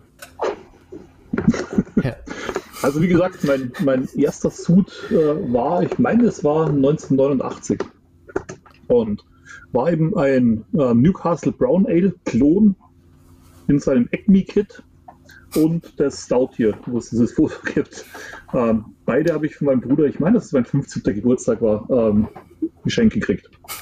Und mega. Das Lustige war das, wir haben dieses Brown Ale gemacht und es war einfach nicht wirklich gut. Ne? Also es war, mh, hm, Lustigerweise habe ich Jahre später das Original Newcastle Brown Ale getrunken. Das hat ganz genauso geschmeckt. Also, mein, also ein guter Klon. Muss dazu sagen, ist dann halt man so. muss dazu sagen, ähm, ich, heutzutage habe ich kein Problem mit Newcastle Brown Ale, aber ich meine, ich bin Luftlinie 200 Meter, 250 Meter vielleicht von der Augustiner aufgewachsen. Ähm, also im, im, goldenen Dreieck zwischen Spaten, Augustiner und äh, Theresienwiese im Oktoberfest. Mm, ein Traum. Das heißt, so Sachen wie Brown Ale haben mir einfach nichts gesagt und das war ähm, für mich kein Bier. Das, das war Neuland. War irgendwas anderes. Genau. Und natürlich habe ich die erste Begegnung war mit diesem Braukit, mit dem Stil Brown Ale und gesagt, gut, das war mein Fehler, irgendwas ist schief gelaufen. Das so kann so, so nicht darf das nicht sein. schmecken, ja. lustigerweise dann das zweite war das ähm, Stout und Stout kannte ich von Guinness und das war relativ ähnlich, also es war gar nicht so weit daneben. Ne? Das sah auch gut aus. Ähm, magst du uns vielleicht das Bild, hast du das digital, dass wir das auch in die Show Notes packen können? Ja, ich kann es digitalisieren. Sehr cool. Es hieß der Bodron, diese irische Trommel. Sehr Sogar gut. mit Etikett. Ich glaube, ich habe. Du machst ja auch keine Etiketten mehr, Dave. Nee. Ich mache auch keine mehr. Ich bin zu faul. ja, das sieht schon ziemlich professionell aus. Ja. Das war, glaube ich, noch damals Coral Draw oder irgendwie so auf dem Computer. Ja, das gibt es sogar noch. Das gibt es sogar ja, noch. Das echt noch. Mhm. Und so wie es ausschaut von der Qualität her, auf dem Nadeldrucker ausgedruckt. Ich glaube, da kennen wir auch die eine oder andere Brauerei, die das macht, ne, Paul? Wir wollen jetzt keine Namen mhm. nennen, aber. ja. ja. Also wenn man es verkauft, sollte man dann vielleicht mal in einen anderen Drucker investieren. Oder einfach Etiketten bestellen. Ich meine, das kostet jetzt auch nicht oder die Welt. Paul, Paul, du füllst ja auch in, in, Dosen relativ viel ab, oder? In, ja, genau. Also jetzt fast, ja. fast nur noch, fast nur noch Dosen, ja. Außer, außer jetzt mal halt äh, die, die, die etwas besonderen Biere, die kommen natürlich trotzdem in Flasche. Das, geht, das kriege ich nicht übers Herz. Ja. Siehst halt hier in den USA auch praktisch innerhalb von, ich würde jetzt mal sagen, der letzten fünf Jahre hat sich fast alles auf Dose umgestellt. Voll geil. Und du hast natürlich auch, auch viel, ähm, die halt neutrale Dosen haben, dann auch etikettieren. Mhm. Das sieht zwar relativ professionell aus, aber du siehst auch Schreibfehler und sonst was drin, wo ich mir denke, bevor ich ein Bier verkaufe, sollte ich vielleicht dann nochmal jemand drüber lesen lassen. Das wäre auf jeden Fall auch nochmal gut. Weil die einen hatten immer Plattform, die sind relativ groß, wurden jetzt auch vom AB InBev aufgekauft, hier in Cleveland. Und die hatten immer Voss und die haben Quake falsch geschrieben. Quiek, Quiek, genau. oh, das schreiben so viele. Ich krieg da immer zu viel. Aber lustigerweise haben sie das schon über Copy und Paste, weil die haben fast alle ihre Biere mit der, der Voss Quake gebraut. Oder wirklich bei jedem Bier war falsch geschrieben. Mhm. Also wirklich schon so, dass die Leute auf Facebook sich schon totgelacht haben und gesagt haben, hallo, merkt ihr das nicht? Boah, das oh, ist so, in den ganzen Hobbybrauergruppen auf Facebook oder in den amerikanischen schreiben auch immer alle Quiek, Quiek. Ich denke so, wie kommt man darauf, das zu schreiben, wenn es Quake ausgesprochen wird? Ja. Unglaublich. Aber die sagen ja auch hell, helles Bock hier. Ja, helles Bock. BJCP äh, ist ja auch helles Bock. Das stimmt. Auch, das wie kommt man da drauf? Ne? Ja. Ja, aber Quake, Quake wird auch äh, in den USA viel benutzt, ne? Das ist äh, also ja. auch von denen, von denen, von denen, äh, die ihr Bier verkaufen, von den Hobbybrauern, klar, aber Also es ist bei Plattform, da kenne ich den, einen Brauer, ähm, bei dem ist das Programm, ich meine, da ist der Punkt, äh, Plattform, eigentlich eine ganz spannende Brauerei, haben einen riesen Shitstorm jetzt hinter sich, weil sie eben an AB InBev verkauft worden sind. Ähm, Klassiker. Aber haben ja, wie Goose Island halt doch auch, ne? Biere, ja. ja. Wir haben halt vorher, die Biere sind wirklich für ein Apfel und ein Ei rausgegangen. Also 1,89 glaube ich die Dose und haben wirklich dafür krasse Biere gemacht. Aber die haben halt gesagt, Alter. okay, das ist Programm. Wir wollen, dass die Biere schnell drehen, weil damit haben die Leute immer frisches Bier. Und das ist eben auch, da spielt die Quake halt mit rein, weil sie halt sagen, okay, wenn wir die Quake nehmen und die haben fast nur ähm, New England IPS gemacht, ja. bleibt bei der, bei der Voss sowieso relativ trüb und haben dann den Vorteil eben gehabt, die haben halt nach, nach zwei, drei Wochen kannst du das Bier halt raushauen. Ja. Und da hast du natürlich noch den Hopfen volle Lotte da, da ist halt noch nichts verflogen und sonst irgendwas. Ja, ja, das stimmt. Also ich habe jetzt auch zwei äh, New England Style Biere gemacht, Pale Ale und Double IPA mit Quake und die sind beide extrem gut geworden. Man muss halt mit, mit Quake mit der Säure ein bisschen aufpassen, mit dem pH-Wert. Aber wenn man das mit irgendwie, ja, mit der, mit der Wasserchemie ähm, ein bisschen halt kompensiert, da kriegt man da echt sehr, sehr schnell. Also ich glaube, Grain to Glass war bei mir drei Tage. Ich meine, das war damals noch ein bisschen unrund.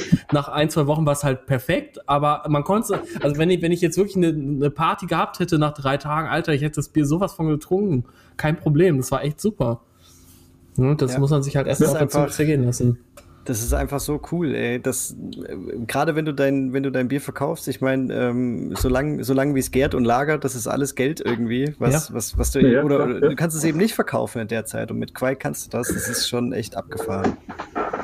Und ich meine, das sind halt auch immer die Sachen, die, die, die, die Kehrseiten dran, sage ich mal. Das ist ja in Deutschland wird sich ja immer, immer gerne natürlich auf, aufs Reinheitsgebot gestürzt und wird dann gesagt, das ist alles scheiße und verhindert. Ich meine, auf der anderen Seite, in den USA wird unheimlich gerne, zum Beispiel, weil du es gerade sagst, mit Antischaum gearbeitet, weil ich natürlich als professioneller Brauer meinen Tank bis zum Anschlag vollfüllen kann. Ach, dieses Foam Cap, ne? Oder wie heißt das? Genau. Ja. Dann knall ich mein Foamcap rein und ich kann natürlich, ich brauche keine 15, 20 Prozent Steigraum mehr, sondern genau. kann ihn komplett ausnutzen. Was ist Headspace? Und, und, das sehen natürlich die Leute immer nicht, was das Reinheitsgebot dann doch schon auch bringt oder eine, eine strengere Lebensmittelgesetzgebung, weil wo ich halt immer sage, okay, ich möchte kein, meine Kinder haben das immer gekriegt, diese, diese Silikontropfen, als sie noch Babys waren, ne? wenn sie irgendwie Probleme mit dem Bauch hatten. Und ja, das möchte ich nicht im Bier haben. Ne? Das ja. äh, erinnert mich an Kleinkinder, Kotze. Gott sei Dank sind wir explicit gelistet. Ne? Ich glaube, sonst müsste man bei uns immer irgendwie irgendwas piep, piep machen, irgendwie zensieren. Sonst müsst ihr mich rausbieten. ja, nee, wir, wir, setzen, wir setzen fröhlich den Haken beim äh, vorm Upload. Freizügige Sprache. Das bin ich, bin ich hier in den USA eh gewöhnt, weil hier piept es nur noch. Also es ist ja. ja. vollkommen egal, was du sagst, wird gepiept. Echt, und ja? ausgepixelt. Um, ja, ja. Also Amerika ist einfach das Land der politischen Korrektheit da ist.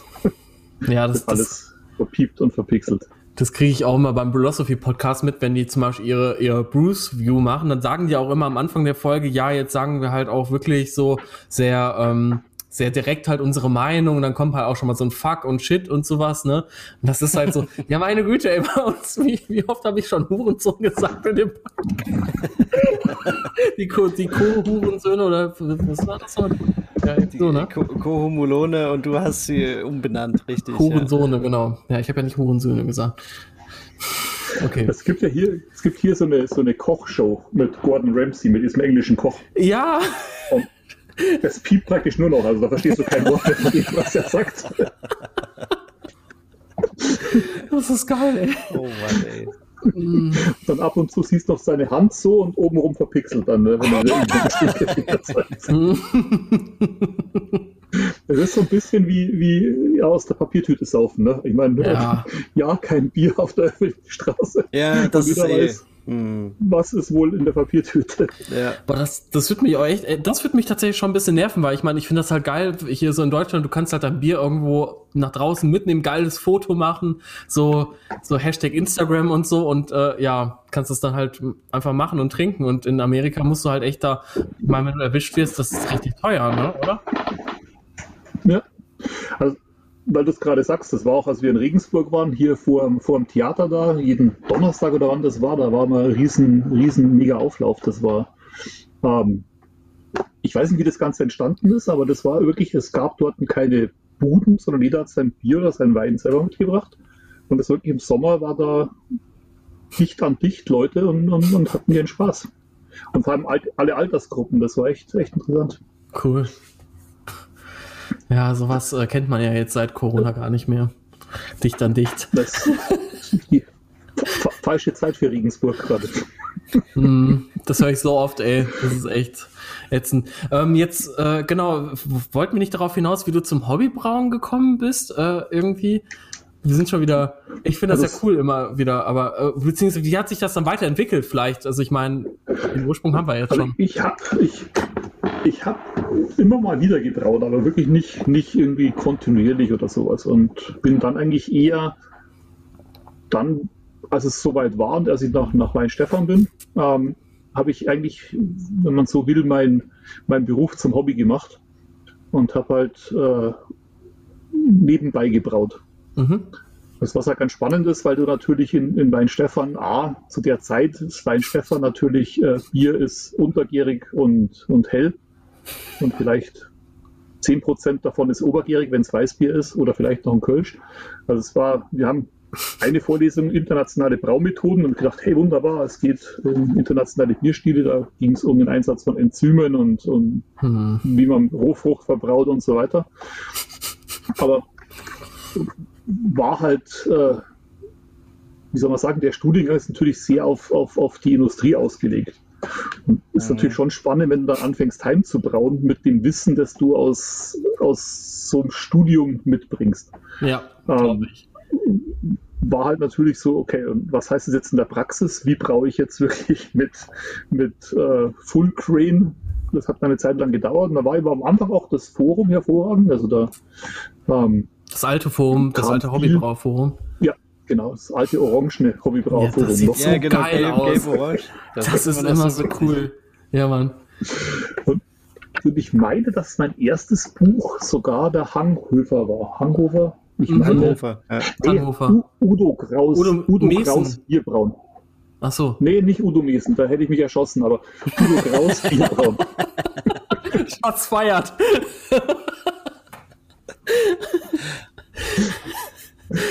Und ich glaube, dass dann relativ schnell der Hanghofer kam. Hanghöfer. Ja, das war, das, das, ich finde das immer noch so erschreckend irgendwie, wie viel, also erschreckend in dem Sinne, weil wenn man das jetzt aus heutiger Sicht betrachtet, ich meine, du bist ja von Anfang an dabei gewesen, aber ne, mit durch die Windel läutern und irgendwie äh, vor der Würze, dann nochmal bei null Minuten irgendwie oder also Kochgabe, also bis 60 Minuten, das ist so, ja, wird man heute nicht mehr machen. Was das Lustige ist, ich muss zum Beispiel ob der Hankover war. Ähm, weil das Lustige ist wirklich das von den Büchern, was ich erst danach wieder rausgefunden habe. Ah, vielleicht war es auch nicht der Hankover. Es gab ein anderes Bierbrauen, doch, war schon der Hankhofer. Und lustigerweise, das ist mir wirklich erst danach aufgefallen, mein Buch ist ja im Ulmer Verlag rausgekommen. Genau. Und diese uralte Version vom Hankhofer war damals auch aus dem Ulmer Verlag, aber halt dazwischen lagen, keine Ahnung, 20 Jahre oder sowas. Ach, ja, weil der zum Beispiel auch den, ähm, den ähm, hier Craft Beer selber brauen von, vom Ferdi. Hat er ja auch, der Ulmer genau, Verlag. Ja. ja. ja. ja. Die haben jetzt auch das Hopfenliebe von der Toni und sowas. Ähm, also die ist einer, einer der, der Fokusbereiche. Ist, ich meine, die machen relativ viel, was so selber machen angeht. Also du kannst ja Wurst, Wurst machen, Schnaps brennen und so weiter. Gibt's, gibt's Bücher. Stimmt, das Hopfenliebe-Buch, das hatte ich auch gesehen. Das sah ganz interessant aus. Du hast es, glaube ich, irgendwem, hast du, ich habe es irgendwo gelesen, du hast irgendwem das empfohlen. Äh, ich habe das in, in, oder irgendwie. Wann war das? Vor drei Wochen oder sowas, wann, war es dieser, dieser Freitag Freitagnachmittag Stammtisch, also bei mir Nachmittag, bei euch Abend, Ach Stammtisch so. mit Daniel war. Ach so, Ach, oh Gott. genau an dem Tag. Als Dave nur mal eine halbe Stunde reingucken wollte. Oh, echt, ich, also meine Freundin war auch ein bisschen sauer, weil ich dann, weil sie dann gesagt hat, sie geht jetzt eigentlich schlafen und ich habe gesagt, ich trinke nur noch ein Bier. Sie ist dann wach geblieben, hat auf mich gewartet. Ich bin aber hier geblieben und habe noch 12 Bier getrunken. Alter, das war so und hinterher war Bernd immer richtig rotzenvoll, ey. Um das nochmal zu sagen, meinst du? Ja, wir müssen ihn ja, ja, mindestens einmal pro Folge erwähnen. Das geht nicht anders. Das ist, Ja. Aber ich habe an, an, dem Tag habe ich eben das, das, das Buch geschickt gekriegt. Weiß, glaube ich, sind zwei oder drei ähm, Skizzen aus meinem Buch übernommen, deshalb hat es mir zugeschickt. Und ich hab, wir haben vorher ein, ein paar Mal Kontakt gehabt ähm, und habe mal so quer gelesen, das glaube ich schon ganz gut. Also es es halt, geht halt auf die einzelnen Hopfen ein, aber ist wirklich auch von wirklich von Anbau bis, bis äh, Verarbeitung und so weiter. Ich möchte ja eigentlich ja, auch mal irgendwann ein Buch schreiben. Du? Ja, es ist, also es hat sich bei mir so ergeben. Also es war ja wirklich, wirklich spannend, weil der Ulmer Verlag kam auf mich zu und hat gesagt, hier, kannst du dir das vorstellen? Also die haben, vorher sind sie irgendwann mal ähm, auf Michael Zepf zugegangen und haben gesagt, hier, wie schaut's aus? Und Michael Zepf hat gesagt, ich habe keine Zeit dafür, also gerne ich möchte. Mhm. Und hat dann wohl auch unter anderem meinen Namen ins Spiel gebracht. Und dann kam der Ulmer Verlag auf mich zu und ich habe halt auch keine Ahnung gehabt, hey, Buch schreiben. Und ursprünglich war halt sollte das Buch viel, viel umfangreicher werden. Also von, von den Noch Themen. Mehr. Es sollte. Das, es ist, ja schon, das ist ja schon ein ganz schöner. Ja. Eben. Ja. Das, das ist ja schon. Braun eben über alles, über alles gehen. Okay. Und wir haben dann relativ schnell festgestellt, dass, da, äh, dass das nichts wird. Also wir müssen ein Buch machen, das fokussiert sich aufs Braun. Und ich bin ja jetzt gerade dabei, das, das zweite Buch. Äh, das wäre meine Frage gewesen, ob du, ob du dran sitzt. Ich, ich, das, ja, ja, ja, das passt doch also gut. Es ist, ja in der zweiten, zweiten Korrekturrunde praktisch. Oh, das, das geht wirklich weit, ne? Ja, also es wird, wird dieses Jahr im, im äh, Herbst rauskommen. Uh. Und Aha. das fokussiert sich aber mehr eben aufs Bier. Also es ist schon auch was für einen Brauer, aber es ist halt auch was für den Biertrinker. Also es geht so ein bisschen auf Historie auf wahrscheinlich eine Bier Stile. aus Historie, aber Bier aus Kulturgut und, und, und Bier, warum eben viele Sachen beim Bier so sind, wie sie sind und wie man Bier verkostet. Bier, Food Pairing, Bier lagern und so weiter, solche Geschichten. Das sollte eigentlich ursprünglich alles in einem Band sein, aber nachdem der erste schon 500 Seiten hatte, haben wir beschlossen, das muss einen zweiten Band geben. Aber ich glaube, das ist auch echt eine gute Idee, das, das ja, zu trennen, weil das einfach voll. so thematisch so zwei Blöcke sind. Ja. ja. ja. Und, und ich meine, der, der. Es ist ja auch, du triffst ja auch quasi irgendwie unterschiedliche Gruppen, ne? Das, bei dem einen den, den Hobbybrauen, bei dem anderen vielleicht den Bierliebhaber, ähm, der einfach noch ein bisschen mehr erfahren möchte. Und natürlich äh, gibt es ja auch eine Schnittmenge und, und, manche werden sich natürlich auch als Hobbybrauer das zweite Buch holen. Das aber, wollte ich gerade nämlich sagen. Äh, ich, glaube, glaub, ich glaube, so rein strategisch ist es cleverer, das aufzuteilen. Und ich habe auch, hab auch ganz klar gesagt hier, ähm, die ähm, im, im zweiten Buch gehe ich nicht mehr im Detail aufs Brauen. Also du wirst im zweiten Buch nicht lernen, wie man braut. Ja, das, das sind Rezepte mit drinnen und so weiter. Aber ich gehe eben davon aus, dass wenn jemand die Rezepte nachbrauen will, dass er entweder schon brauen kann. Oder er hat das erste Buch. Oder er kauft sich das erste Buch oder hat das erste Buch jetzt nicht, nicht, damit er mein Buch kauft. Aber Warum denn eigentlich sonst, nicht? Ich meine, ich finde das völlig legitim. ja. Wir, wir, haben ursprünglich auch überlegt, ob wir eine Kurzanleitung reinmachen, aber dann bist halt auch schon wieder bei, wo hörst du auf? Und, ja, ja. Weil wir haben genug, genug Literatur, die so Kurzanleitungen sind, wo du dann genau eben die Fehler hast, die danach im Forum oder auf Facebook aufschlagen. Genau weil ja. halt eine Brauanleitung mit einer DIN A4-Seite funktioniert halt irgendwie nicht so wirklich. Ja. Weil du setzt immer irgendwas voraus, dass, dass die Leute was wissen müssten ja. eigentlich und die wissen es halt meistens nicht dann, ja. ja. Und ich meine, das klappt beim Bierkit und das klappt auch, wenn es eine, eine Braumischung ist, weil dann weiß ich genau, was der braut. Wenn ich es aber allgemein erklären soll, dann gibt es halt schon wieder von bis. Zu viel Variablen Richtig. halt einfach, ne? Ja. Das stimmt.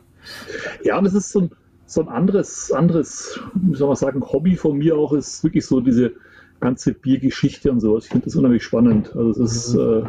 äh, unheimlich spannend und auch unheimlich, wie soll man sagen, äh, für mich immer noch unglaublich. Du hast mhm. Bierstile, jetzt keine Ahnung, wie Porter, die lange Zeit wirklich absolut dominant waren und ja. wo es heute fast, fast nichts mehr drüber gibt. Das ist alles komplett verloren gegangen und, und das wundert mich halt immer, weil in anderen Bereichen wissen wir ganz genau, wann, wer, wo, was, was gemacht, gemacht, hat, und warum. Ja, genau. Ja. Ach, mega. Ja, da, da sprichst du ganz aus der Seele. Ich glaube gerade, dass halt im, im, im Brauwesen halt einfach A, es war immer reglementiert. Man wollte nie, dass jeder brauen kann. Das war das ein Teil. Und ich glaube halt, der andere Teil ist halt immer, das war so was Selbstverständliches. Als noch alle gebraut haben in ihrem Haushalt, war es so was Selbstverständliches, dass man es nicht für nötig gehalten hat, um die aufzuschreiben. Ja. Ja.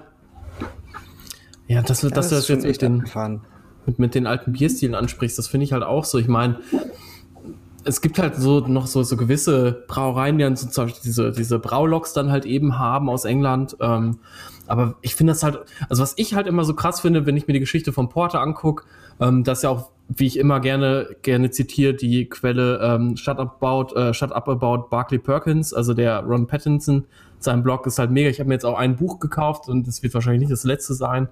Ähm, und das ist halt so krass. Ich meine, wenn du überlegst, die haben teilweise damals so viele Barrels pro Jahr rausgehauen. Das war tatsächlich irgendwie, ja, im Prinzip war das wie so eine Großbrauerei heutzutage. Also ich glaube, die war nicht so weit weg jetzt von Krombacher oder so. Ich meine, vielleicht ein bisschen drunter, aber ja, ja. eben mit, mit den technologischen Mitteln vor 300 Jahren, das muss man sich mal reinziehen. Die hatten nicht die Hygienestandards, die hatten nicht die Möglichkeiten, die hatten nicht das Know-how, aber trotzdem haben die halt ultra viel Bier gebraut und das, ja, das war auch ein komplexes Ding damals. Also, ne, mit dem Running äh, Bier und mit dem äh, Stale Bier, also was dann halt nicht einfach schal ist oder, oder alt ist, sondern halt einfach geaged wird und halt teuer ist und also spannende Geschichte, echt. Also Biergeschichte finde ich super spannend. Ich meine, weil du es vorher gesagt hast, Grätzer zum Beispiel. Ich meine, Grätzer mhm. waren, waren ein relativ weit verbreiteter Bierstil. ja, hab, das ist auch so witzig. Das stimmt. Als, ja. als zum, zum, zu meinem Buch, ähm, es gab in Berlin gab es Grätzer Brauereien und, und, und, die sogar Goldmedaillen gewonnen haben und so. Und davon weiß heute keiner mehr irgendwas. Nee. Das ist schon erstaunlich.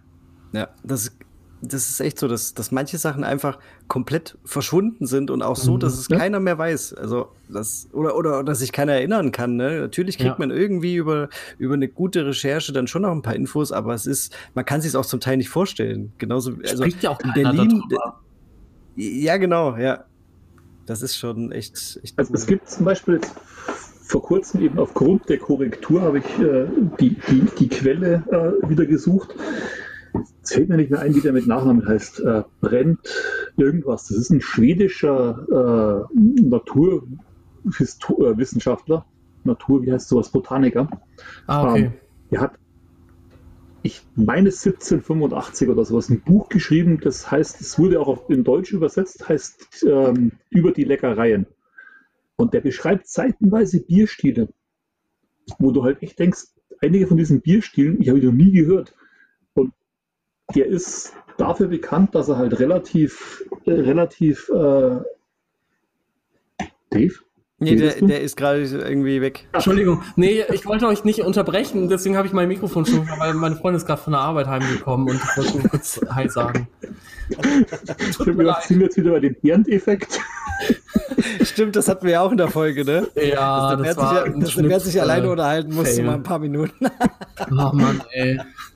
Ja, aber der, also eben sein Buch ist halt dafür bekannt, äh, dass er eigentlich relativ genau recherchiert hat. Das heißt, ich gehe schon davon aus, dass die alle gab, diese Bierstile.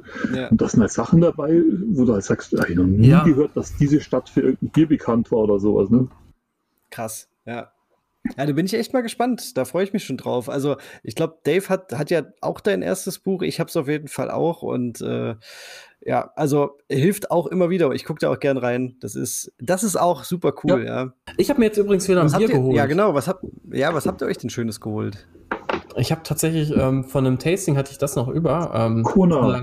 Genau, das äh, Hanalei äh, Island IPA. Das haben die ja, glaube ich, jetzt aufgehört zu brauen irgendwie. Also eins von, eins von den beiden. Ich glaube, das es gibt jetzt Hanalei und es gibt das, ähm, das mit mit mit ähm, mit Ananas. Oh, wie heißt denn das nochmal? Big Island? Nee, Big Wave ist das an. Ach Leute, Long, ihr guckt mich ja alle an, wie, als ob ich jetzt gerade so ein Böhm sagst du halt mal. Ja, was? hast du das noch nie getrunken, Paul? Nö. Also ich kenne dieses. Äh, also du hast deine, deine. Hier genau, Big Wave ist ja das, das, das Lager, ne? Nee, das ist das äh, Pale Ale, äh, Golden Ale. Nee, das ist ein Pale Ale, genau. Aber ähm, das. Es gibt irgendwie ein Longboard nee. oder sowas. Longboard Island Lager, genau, genau, das ist das, das ist das Lager, was ich meine. Aber ähm, von dem, es gibt das Hanalei Island IPA und es gibt dieses andere IPA, was halt eben mit, ähm, mit, mit Ananas eingebraut ist. Mann! Paul, warum, vor. Echt? Warum bist du so? Deine Durchstrecke steht hier schon auf dein Gedächtnis. Das kann sein, ja. Drei, vier Jahren hatten die auch so einen, einen Shitstorm. Das hat sogar in einer Gerichtsverhandlung geändert, weil Kona ähm, zwei Brauereien hat. Eine auf Hawaii und die andere mhm. in Oregon oder wo auch immer. Genau, genau. Und genau. auf dem Bier steht nicht explizit drauf, dass es eben in Oregon gebraut ist und die Leute natürlich gedacht haben, ich trinke Bier aus Hawaii. Mhm. Und seitdem müssen sie es draufschreiben, wo es gebraut worden ist. Und wo hast du deins her? Äh, also meins ist auf jeden Fall aus, aus Oregon, das weiß ich halt schon. Ähm, das ist halt safe so. Also das, das ist halt einfach auch so eine romantische Vorstellung. Ich meine, ich sage es halt auch in den Tastings immer wieder, die Brauerei kommt eigentlich aus Hawaii, wurde gegründet. Dann sage ich aber auch irgendwie drei Sätze später, ja, das Bier, was wir aber trinken, ist definitiv nicht aus Hawaii, sondern halt aus der zweiten Braustätte aus, aus Oregon, weil ähm, das kriegen die halt, ah, ich meine, überleg mal, ähm, von Hawaii das Zeug rüber zu schiffen, wie teuer das schon wieder keinen Sinn, ne? ist. Eben. Ja. Und, und dann aber das ist, ist, ja? Ist, ist ein total lustiges Thema, weil hatte ich jetzt, ging vorgestern bis heute ähm, auf Facebook auch die Diskussion. Habe ich auch mit, mit, mit Esther bin ich ein bisschen kurz geschlossen. Es ist irgendwie so was Komisches.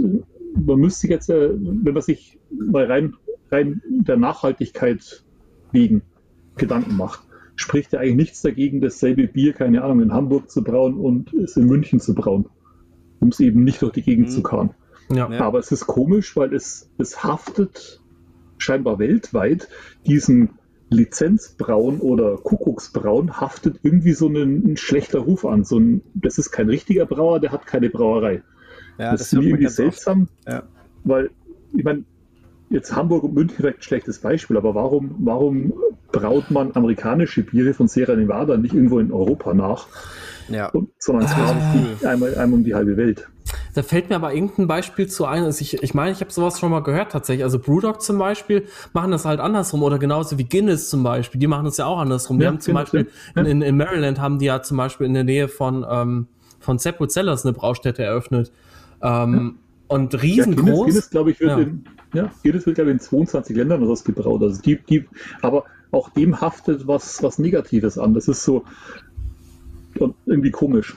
Aber ich denke mir halt auch, also ich meine, das, du musst es eigentlich wissen, du musst dich schon damit auskennen, um zu sagen, okay, ich weiß jetzt, dass das Bier, ähm, was ich jetzt halt in Irland trinke, dass es eigentlich genauso ist wie halt in Amerika, weil die halt eben die, ne, die das fängt ja schon beim Wasser an. Das fängt ja vor allen Dingen beim Wasser an. Ja. Ich meine, das ist ja der, der maßgebende Unterschied, das Wasserprofil. Und das, das können ja heutzutage durch ähm, ja, ähm, Rückkehrosmose, Rückkehrosmose meine ich, können jetzt ja eigentlich ganz gut, gut einstellen. Paul lacht nicht. Alles gut. Ich, ich habe mich in der letzten Folge so verhaspelt, dass ich wirklich äh, nicht, mehr, nicht mehr lachen darf. Jan, was hast du da? Ich trinke dafür jetzt ein, ein, ein, ein Hazy IPA. Und es ist Snob. nur mal um, lustigerweise, das ist der Hobbybrauverein aus Cleveland. Mhm. Ähm, um mal die zu zeigen, wie Hobbybrauen in den USA so ist. Also es ist in Collaboration mit dem Hobbybrauverein und einer größeren Clevelander Brauerei, nämlich Collision Band. Die haben einen Collab-Suit gemacht. Das andere war Fathead.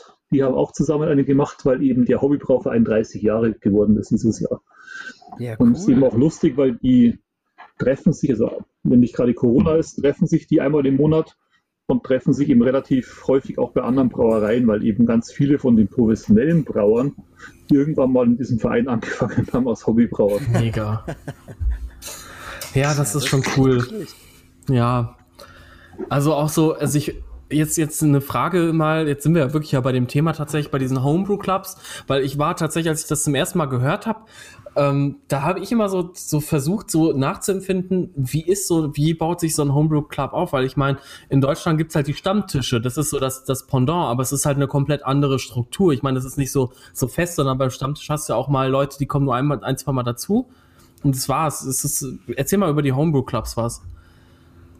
Also ich glaube halt, dass, dass wir uns da halt oft in Deutschland selber im Weg stehen, weil wir halt natürlich gerade was Vereine angeht, äh, auch ganz gerne die Vereinsmeierei natürlich haben. Ne? Und wir haben das mit einer Satzung und, und so, ne? So genau. Mhm. Das ist immer so ein Interessenskonflikt, weil du hast Leute, die, die mögen das und du hast halt Leute, die mögen das nicht und das ist irgendwie, das beißt sich immer. Und das ist, glaube ich, hier in den USA, weil es diese diese ganze Geschichte mit eingetragenen Vereinen und sowas hier nicht gibt, sondern wenn sich zwei Leute treffen, dann nennen sich die Club, ob die eine Satzung haben oder nicht, das ist vollkommen egal.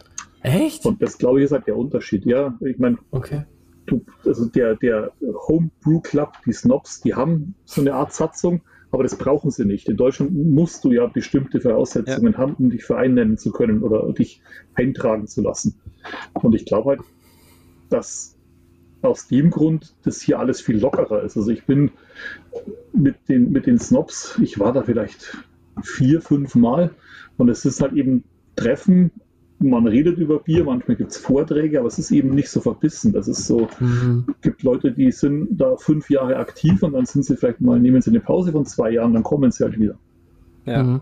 Ist, also ich kenne ich kenn das, kenn das von hier auch im, im Rhein-Main-Gebiet. Wir haben ja auch die Brausportgruppe ins Leben gerufen und genau das Ding mit der Satzung war so eine Sache. Also man war am Anfang so engagiert und natürlich ist dann, äh, hat man dann natürlich auch noch ein bisschen mehr Bock, als es dann wahrscheinlich äh, später ist. Aber ähm, wir haben eine Satzung gemacht und äh, wir haben die auch nochmal zurückbekommen, weil noch ein, zwei Fehlerchen drin waren und dann haben wir die wieder hingeschickt zum Amtsgericht. Und die, die ich glaube, es hat jetzt insgesamt anderthalb Jahre gedauert, bis die Satzung verabschiedet war. Alter. Äh, und, und äh, da, da wussten schon manche nicht mehr, dass wir überhaupt einen Verein gründen wollten, so ungefähr. Und da war auch so ein bisschen die, die, die Luft raus. Und dann da erstmal wieder so in, in die Gänge zu kommen, okay, ähm, ja, unsere Satzung ist jetzt verabschiedet, wir sind jetzt eingetragen, äh, wir sind jetzt ein Verein, ja. Und da musstest du erstmal so dieses ganze, diese ganze Maschine wieder anschmeißen. Und das, das nimmt natürlich irgendwie so dieses romantische, ähm, wir sind Hobbybrauer, treffen uns auf Bierchen, äh, tauschen Biere aus und so weiter. Das, das, das nimmt da so ein bisschen die, die, die Euphorie. Ja, es ist echt schwierig. Ja. Meine, aber es geht wieder los jetzt, also natürlich, aber trotzdem, das war echt eine seltsame Phase. Das ist ja genau so ein Thema, weil du natürlich, äh, ich meine, haben wir auch mit der, mit der HB-Con, ist ja genau dasselbe Thema, weil du hast natürlich das Problem, wie es gibt zwei Möglichkeiten. Du machst sowas und das ist noch nicht mal negativ gemeint, aber du machst sowas kommerziell. Du bist ja, ein ja. Eventveranstalter, der kann ja trotzdem zu Null rauslaufen, aber du machst es kommerziell oder du machst es als Verein. Eine andere Möglichkeit bleibt dir ja nicht. Äh, ja. Verein hat gewisse Vorteile, was die ganze Haftungsbeschränkung angeht, weil kommerziell natürlich irgendjemand mit, ein, mit einem Fuß im Knast steht, mehr genau. oder weniger. Ja. nee, es ist echt so. Ja, halt, du brauchst halt trotzdem diesen ganzen Firlefanz. Du brauchst eine, eine Gründungssitzung, du brauchst sieben Mitglieder, es muss jemand zum Notar latschen mit der Satzung, es muss unterschrieben werden und und und und. Das ist, ja, es ist eine Katastrophe. Ähm, weißt du zum Beispiel, wie die, wie die National HomebrewCon, äh, wie die halt jetzt organisiert ist? Weil ich meine, das ist ja das größte Hobbybrau-Event der Welt. Ich meine, das ist ja, das, ja. das, das also die wird ja über die, die American Homebrew Association, also die AHA, organisiert. Mhm.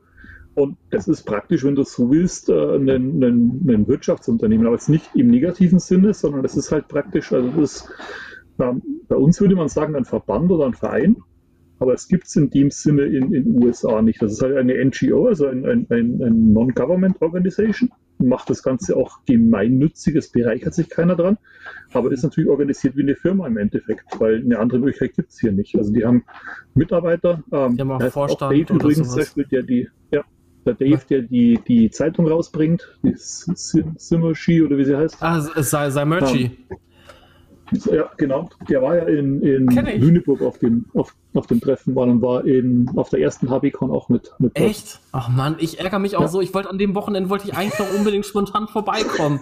Und letztes Jahr wollte ich und das hätte alles gepasst und das ist nicht stattgefunden. Ich, ich hätte das echt vor zwei Jahren einfach durchziehen sollen. Mit so, so richtig so, so richtig so ohne Kohle irgendwie, aber so richtig am Hasseln, aber ich wäre halt, ich wäre halt dabei gewesen. Aber das ist jetzt der Teaser, der Teaser für euch, den ihr äh, exklusiv praktisch in, im Podcast habt. 11. Trommelöl. 11. bis 13.03.2022 wird es oh wieder HBCon geben. Jawoll. Alter, wenn das stattfindet, also echt, dann, dann, also, ja, ich darf das jetzt hier im Podcast nicht zu laut sagen, aber dann, dann springen mit dem nackten Arsch irgendwie durch diese heiligen Hallen oder sowas. Ja, aber, aber Dave, mir ging es ja auch so. Ich, ich, ich konnte zur ersten nicht, zur zweiten, da war ich schon so bereit, hatte so Bock und so oh, Lust und dann ist es ausgefallen. Und äh, das war ja für euch wahrscheinlich auch äh, wirklich absolut keine leichte Entscheidung. Das war ja wirklich noch ganz am Anfang, als es gerade losging. Ja. Ähm, das, äh, vielleicht kannst du da nochmal erzählen, wie das so war, ja, genau. weil da habt ihr sicherlich ja auch hin und her äh, geschrieben, telefoniert oder. Ja, also wir haben zu dem, zu dem Zeitpunkt, äh, bis wir es abgesagt haben, die hätte am Wochenende stattfinden sollen. Ich glaube, wir haben am Dienstag oder sowas haben wir den Stecker gezogen. Montag oder Sicher? Dienstag. Genau, was, was, was später? Ja. Was nicht Donnerstag? Nee, ich glaube, das war so nee. Anfang der Woche. Und dann, ich weiß das auch noch, die Woche davor haben noch ganz viele geschrieben, ja, das, das wird schon und äh, ja, das genau. hätten die schon abgesagt, so ungefähr. Ja. Und, und, und es war zu dem Zeitpunkt war es wirklich so, dass wir, dass wir praktisch äh, täglich Telefonkonferenzen hatten. Und das war auch wirklich so, also wir haben ja wirklich auch mit dem Gesundheitsamt telefoniert und und und. Und zu dem Zeitpunkt natürlich auch das Gesundheitsamt, die wollten sich halt auch nicht die, die Böse ja geben. Also nichts, die haben, ne? ja. Die waren halt so, also sie würden es absagen, aber sie verbieten es uns nicht. Das war, danke. Könnt ihr nicht wenigstens eine wirkliche Aussage treffen? Das hätten wir auch selber geschafft, ja, ne? Diese, ja. Genau. Ja. Und dann war es wirklich so, dass wir, wir haben es abgesagt. Ähm, ich hatte aber meine, meine Tickets und alles schon. Ich habe dann gesagt, okay, äh, wir treffen uns trotzdem in Romrod, um eben ähm, zu schauen, wie es weitergeht, weil irgendwie müssen wir, meine, bei so einem Event hast du natürlich die meisten Ausgaben ja vorher schon. Mhm. Und wie kommen wir aus der Geschichte wieder raus? Und bin dann, ähm, habe meinen Hund weggebracht, weil die Familie wollte eigentlich nachkommen, nach dem Wochenende. Habe einen Hund weggebracht äh, nach Columbus zu Freunden, bin von Columbus nach Washington geflogen und sitze in Washington, eine halbe Stunde vorm Einsteigen, trinke mein letztes Bier, rufe mir meine Frau an und sagt, du, da ist gerade der Trump am Fernsehen. Er sagt, du hast von Travel Ban aus Europa. Und dann habe ich halt Fernseher angeschaltet oder habe der von der Bar gesagt, ob sie mal umschalten kann. Mhm. Und dann war das halt wirklich so. Und das war dann, ich bin dann nicht nach Frankfurt geflogen, sondern habe wieder zurückgebucht praktisch. Und das war wirklich so, ich gehe an den Schalter und sage, also ich brauche ein Ticket zurück nach Columbus. Und das schaue ich die an. Warum? Dein Flieger geht doch ganz normal. Dann sage ich, äh, der Trump hat gerade hier den Einreise aus dem Schengen-Raum verboten bis auf weiteres. Wahnsinn. So, ich helfe dir gleich weiter. Aber ich muss schnell mal meinen Krisenstab anrufen, weil das, da werden wir ein größeres Problem kriegen. und dann hat die wirklich da ihren Krisenstab angerufen und bis ich dann dran war, war hinter mir auch schon die Schlange bis nach Meppen gestanden, weil die natürlich das alle mitgekriegt haben. Aber hätte ich, hätte ich schneller getrunken, würde ich im Flieger, wäre ich im Flieger wahrscheinlich immer noch nicht zurück. Ja. Alter. Ich habe tatsächlich auch so eine krasse Story gehört von jemandem, ähm, äh, ein Bekannter von mir, der Andi Wagner, der war irgendwie zu der Zeit, wo das mit Corona losging, irgendwie in Chicago und dann sind die da wirklich tatsächlich irgendwie mit der Armee und Panzern und äh, Soldaten mit, äh, mit M M44-Gewehren dann durch die Straßen marschiert, weil die brutal alles abgeriegelt haben von jetzt auf gleich. Ich meine, das war so heftig. Ich meine, du musst dir das mal vorstellen, wenn du, wenn du sowas mal siehst, was das für, was das irgendwie für einen Eindruck auch hinterlässt, ne? Ja. Ne? Also. Ja, das war natürlich, äh, wächst wohl auch immer ab. Ich meine, ähm, würden, wie soll man sagen, die Abwägung war natürlich immer, äh, wie hoch ist das Risiko? Wir wollen A, die Veranstaltung haben, weil die Veranstaltung geil ist, aber B, natürlich auch zu dem Zeitpunkt wussten wir ja nicht, stützt uns die Community so, so weit, was wir dann im Endeffekt gemacht haben, dass wir da irgendwie mit dem blauen Auge wieder rauskommen. Weil, ja, genau. Ähm, sonst hast du natürlich, um, um den, den, Bogen zu schließen, das hast du natürlich aus Verein kannst du gleich wieder zum Verwaltungsgericht gehen und kannst sagen, hier sind die Papiere. Wir sind dann raus, weil uns gibt es nicht mehr. Ach krass, okay, das geht ähm, dann auch.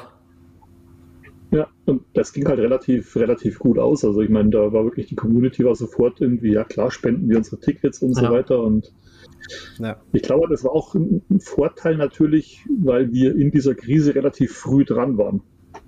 Weil hätte jeder gewusst, das zieht sich über ein Jahr hin, dann ist die Spendenbereitschaft halt auch ein bisschen anders, wäre ein bisschen anders gewesen. Bestimmt. Ja, stimmt. Ja, das ja. kann sein. Aber da, da muss man sagen, da sind die Hobbybrauer schon, äh, ja, also äh, da halten sie schon zusammen. Ne? Das, also ja. ich, ich, das, das muss man sagen. Ich habe ja dann der, eure äh, Beiträge im Forum gelesen. Die waren ja auch ganz vorsichtig und zaghaft, so nach dem Motto: Ja, würdet ihr vielleicht? Und äh, ja. habt natürlich, äh, äh man hat natürlich rausgelesen, okay, den geht gerade so ein bisschen der Arsch auf Grundeis. Das, äh, und da war es ja dann, also auch für mich zum Beispiel auch selbstverständlich, dass ich dann gesagt habe: Yo, wo muss ich jetzt eine Mail hinschreiben? Äh, natürlich müsst ihr mir jetzt die, die Kohle nicht zurücküberweisen. Oder ihr hattet ja dann auch die Möglichkeit gemacht, für den, der es vielleicht, ähm, äh, den es dann doch ein bisschen mehr interessiert, ob er das Geld wiederkriegt oder nicht, dass man es dann nur teilweise wiederkriegt und so weiter. Also das war schon auch, da habt ihr euch dann natürlich auch schon Mühe gegeben. Und, ja, auch sehr transparent halt auch, ne? Ja, und äh, ich meine, äh, es hat ja auch jeder was davon gehabt, wenn man äh, gesagt hat, okay, ein Teil oder das ganze Ticket behaltet, es geht nicht zurück, weil ihr setzt euch ja jetzt wieder dran und jetzt haben wir es ja gerade gehört, nächstes Jahr gibt's das Event wieder und das muss man ja auch mal ein bisschen wertschätzen, dass sich da überhaupt jemand dran setzt und so ein riesen Event macht. Nochmal, ne? Das quasi ja, nochmal und dann aber auch quasi für, für Lau, einfach nur damit die Community äh, einen Treffpunkt hat, hat, was ja. es ja so nicht gibt, genau. Ja. Und das, äh, ja, das muss man dann auch ein bisschen wertschätzen und das geht dann halt auch mal ähm, über so eine Spende, finde ich. Und ich meine, das ist, ist, ist ja wirklich der Punkt, äh, was du gerade sagst, das ist, ist absolut, absolut richtig. Ich meine, ähm, letztendlich machen wir es für die Community und letztendlich, wie wir, glaube ich, oder, oder warum uns 98 Prozent der Leute, du hast immer die 2 Prozent, die mit allem ein Problem haben, aber uns die Stange halten, ist eben die Transparenz. Ich meine, ja. wir haben immer gesagt, auch 2019, als es stattgefunden hat, die, es bereichert sich keiner an der, an der HBCon. Die Kosten, die du zahlst, sind die ja. Kosten, die entstehen. Genau. Das heißt praktisch, äh, wenn du weniger zahlen willst, gibt es irgendwas nicht, weil es ist nicht so, dass da irgendwie ein Sponsor dahinter steckt, der sagt, naja, hier greift in die Vollen, sondern alles, was wir irgendwie anbieten, muss irgendjemand bezahlen. Und wie gesagt, das verstehen 98 Prozent der Leute und es gibt halt immer diese 2 Prozent, die mir Das ist aber in jedem Bereich. Ja, ja. Und, ja. Genau. Und das ist, ist schon ein Punkt, den wir. Ihr habt ja auch nicht auch nur ihr habt ja auch nicht nur ähm, äh, in den Treffpunkt organisiert, sondern da, du konntest da ja auch äh, rund um die Uhr irgendwelche Vorträge besuchen und ja, eben. Äh, dich, dich, dich, dich was dein Hobby und dich dann auch weiterbringt.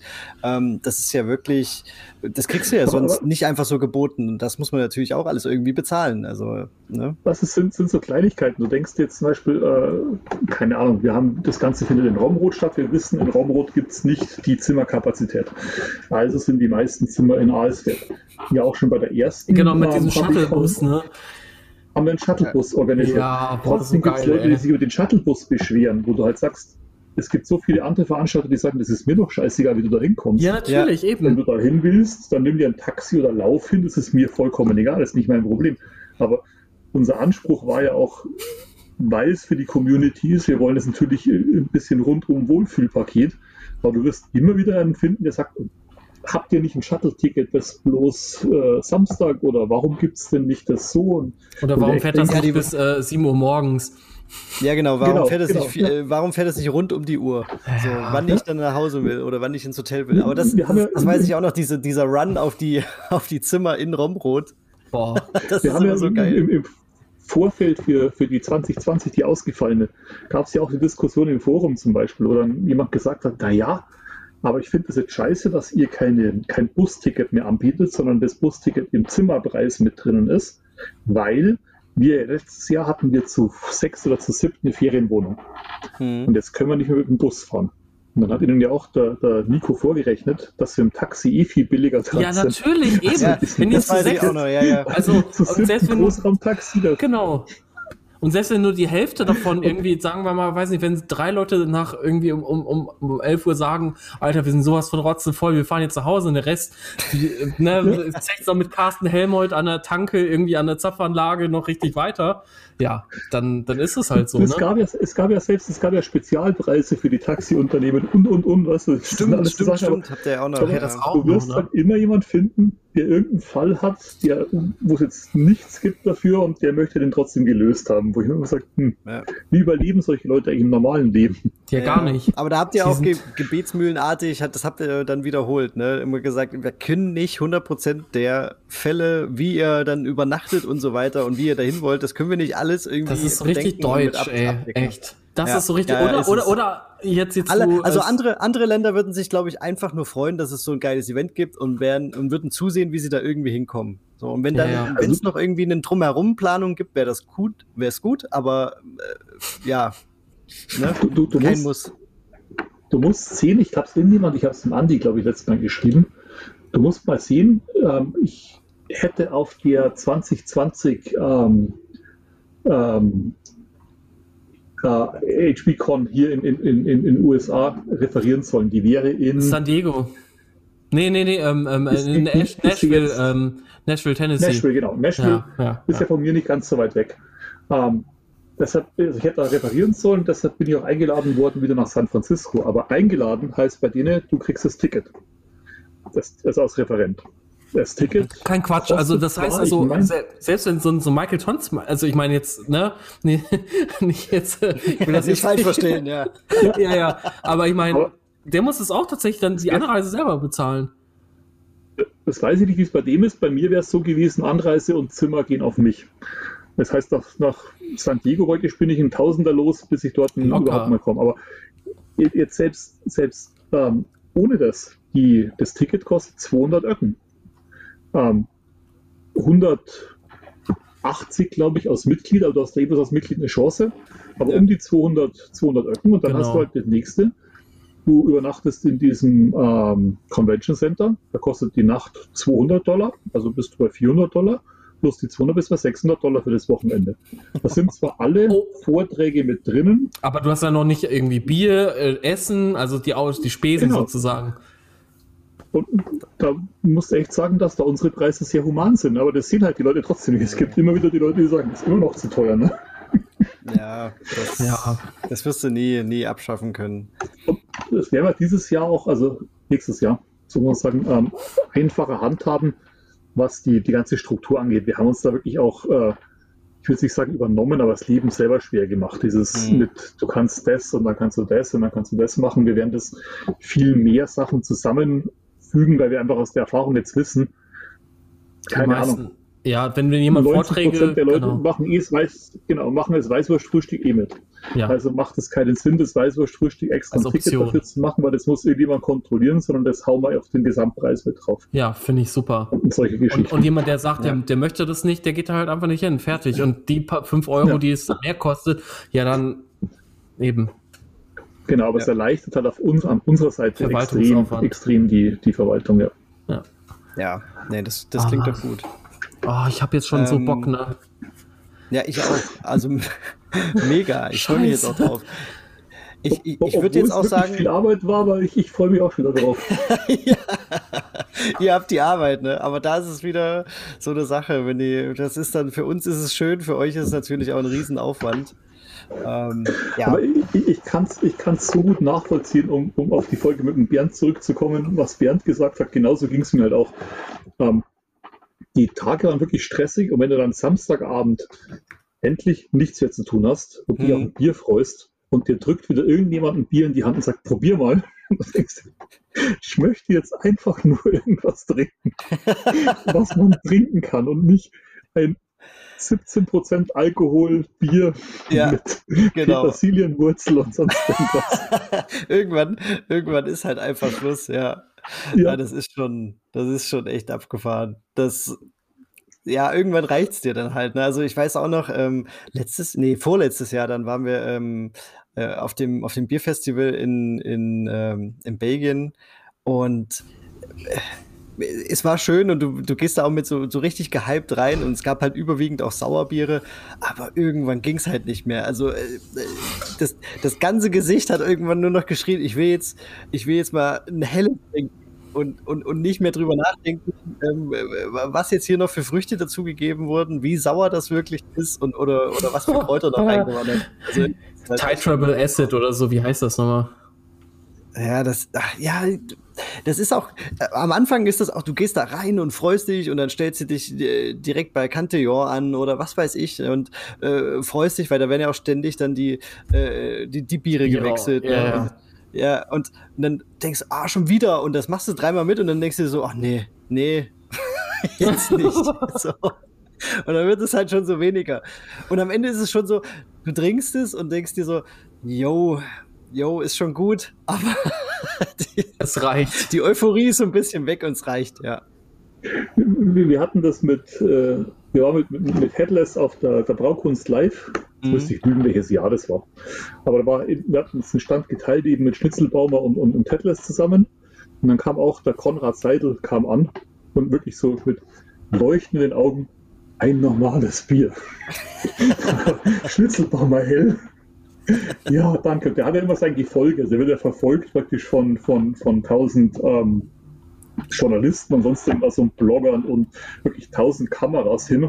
Und war halt so lustig, weil du merkst halt schon, er ist, er ist Vollprofi. Weil er dann irgendwie Philipp zapft ihm halt ein Bier und sagt dann, nicht voll machen, mach's halb voll und dann schauen, damit man auch das Logo gut sieht. Logo in die Kamera drehen und dann immer so, so, jetzt schauen wir alle nach links, jetzt schauen wir alle in die Mitte, jetzt schauen wir alle nach rechts. so, und jetzt trinken wir endlich, ne? Und dann wirklich so oh. wie, wie am roten Teppich, plötzlich Gewitter hier, plötzlich Gewitter hier, plötzlich Gewitter hier. Also merkst du schon ja. voll Profi. Ja. Sehr gut. So, ja. ich würde jetzt mal dazwischen grätschen, ähm, dass wir langsam zum Ende kommen. Ja, genau. Ja. Also ich meine, ich würde ähm, mich auch gerne noch länger unterhalten, aber so langsam, ich muss schon wieder aufs Klo und. Ja. Und auch die Hörer müssen es ja auch ertragen irgendwann mal. Ja, richtig. Irgendwann müssen wir. Die sind ja schon viel gewohnt von uns, aber wir dürfen uns auch nicht überstrapazieren. Aber wir können ja auch noch gerne noch mal ein zweites Date ausmachen, so wie mit dem Bernd. Also ich meine, ähm, warum nicht?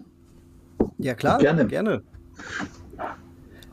Also ich würde ich würd sagen, mit dieser, mit dieser schönen Aussicht auf äh, hoffentlich eine, eine Homebrew-Con in, äh, mhm. oder, oder Heimbrau-Con ne? äh, nächstes Jahr im März. Ja, hört sich cooler an, aber es ist es, es ist es ja nicht. Aber das ist die Heimbrau-Con, ich, ja. ich, ich freue mich einfach drauf, äh, ja. oder wir alle freuen uns, glaube ich, drauf. Und wenn ja. das stattfindet, das wäre einfach nur mega cool. Und ja, dann sind wir jetzt. Spätestens, Spätestens ja. da können wir dann die Folge mit Bernd und mir zusammen machen.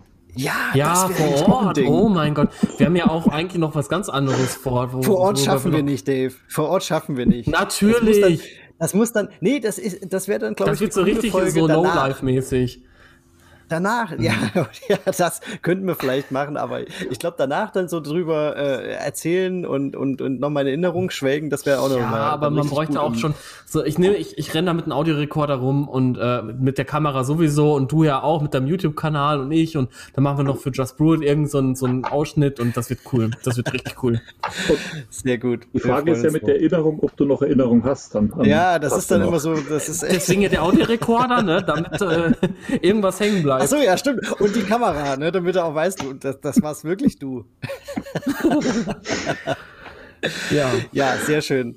Ähm, äh, ja, Jan, bleibt uns noch zu sagen, äh, schön, dass du dabei warst, schön, dass du dass da du die warst. Zeit genommen das war hast. wirklich wieder ein Ja, schön, cooler, dass ich da sein konnte. Hat, hat, mir echt Spaß gemacht. Ja. Sehr, gerne, sehr gerne wieder. Wir haben uns auch sehr da gefreut. Genau. Und ähm, wir wünschen euch allen in dem Sinne noch einen wunderschönen äh, Abend. Wir haben jetzt Freitag um 23.11 Uhr und werden uns jetzt verabschieden. Also in diesem Sinne, ciao und danke nochmal an euch beide. Macht's gut. Danke an dich. Ciao.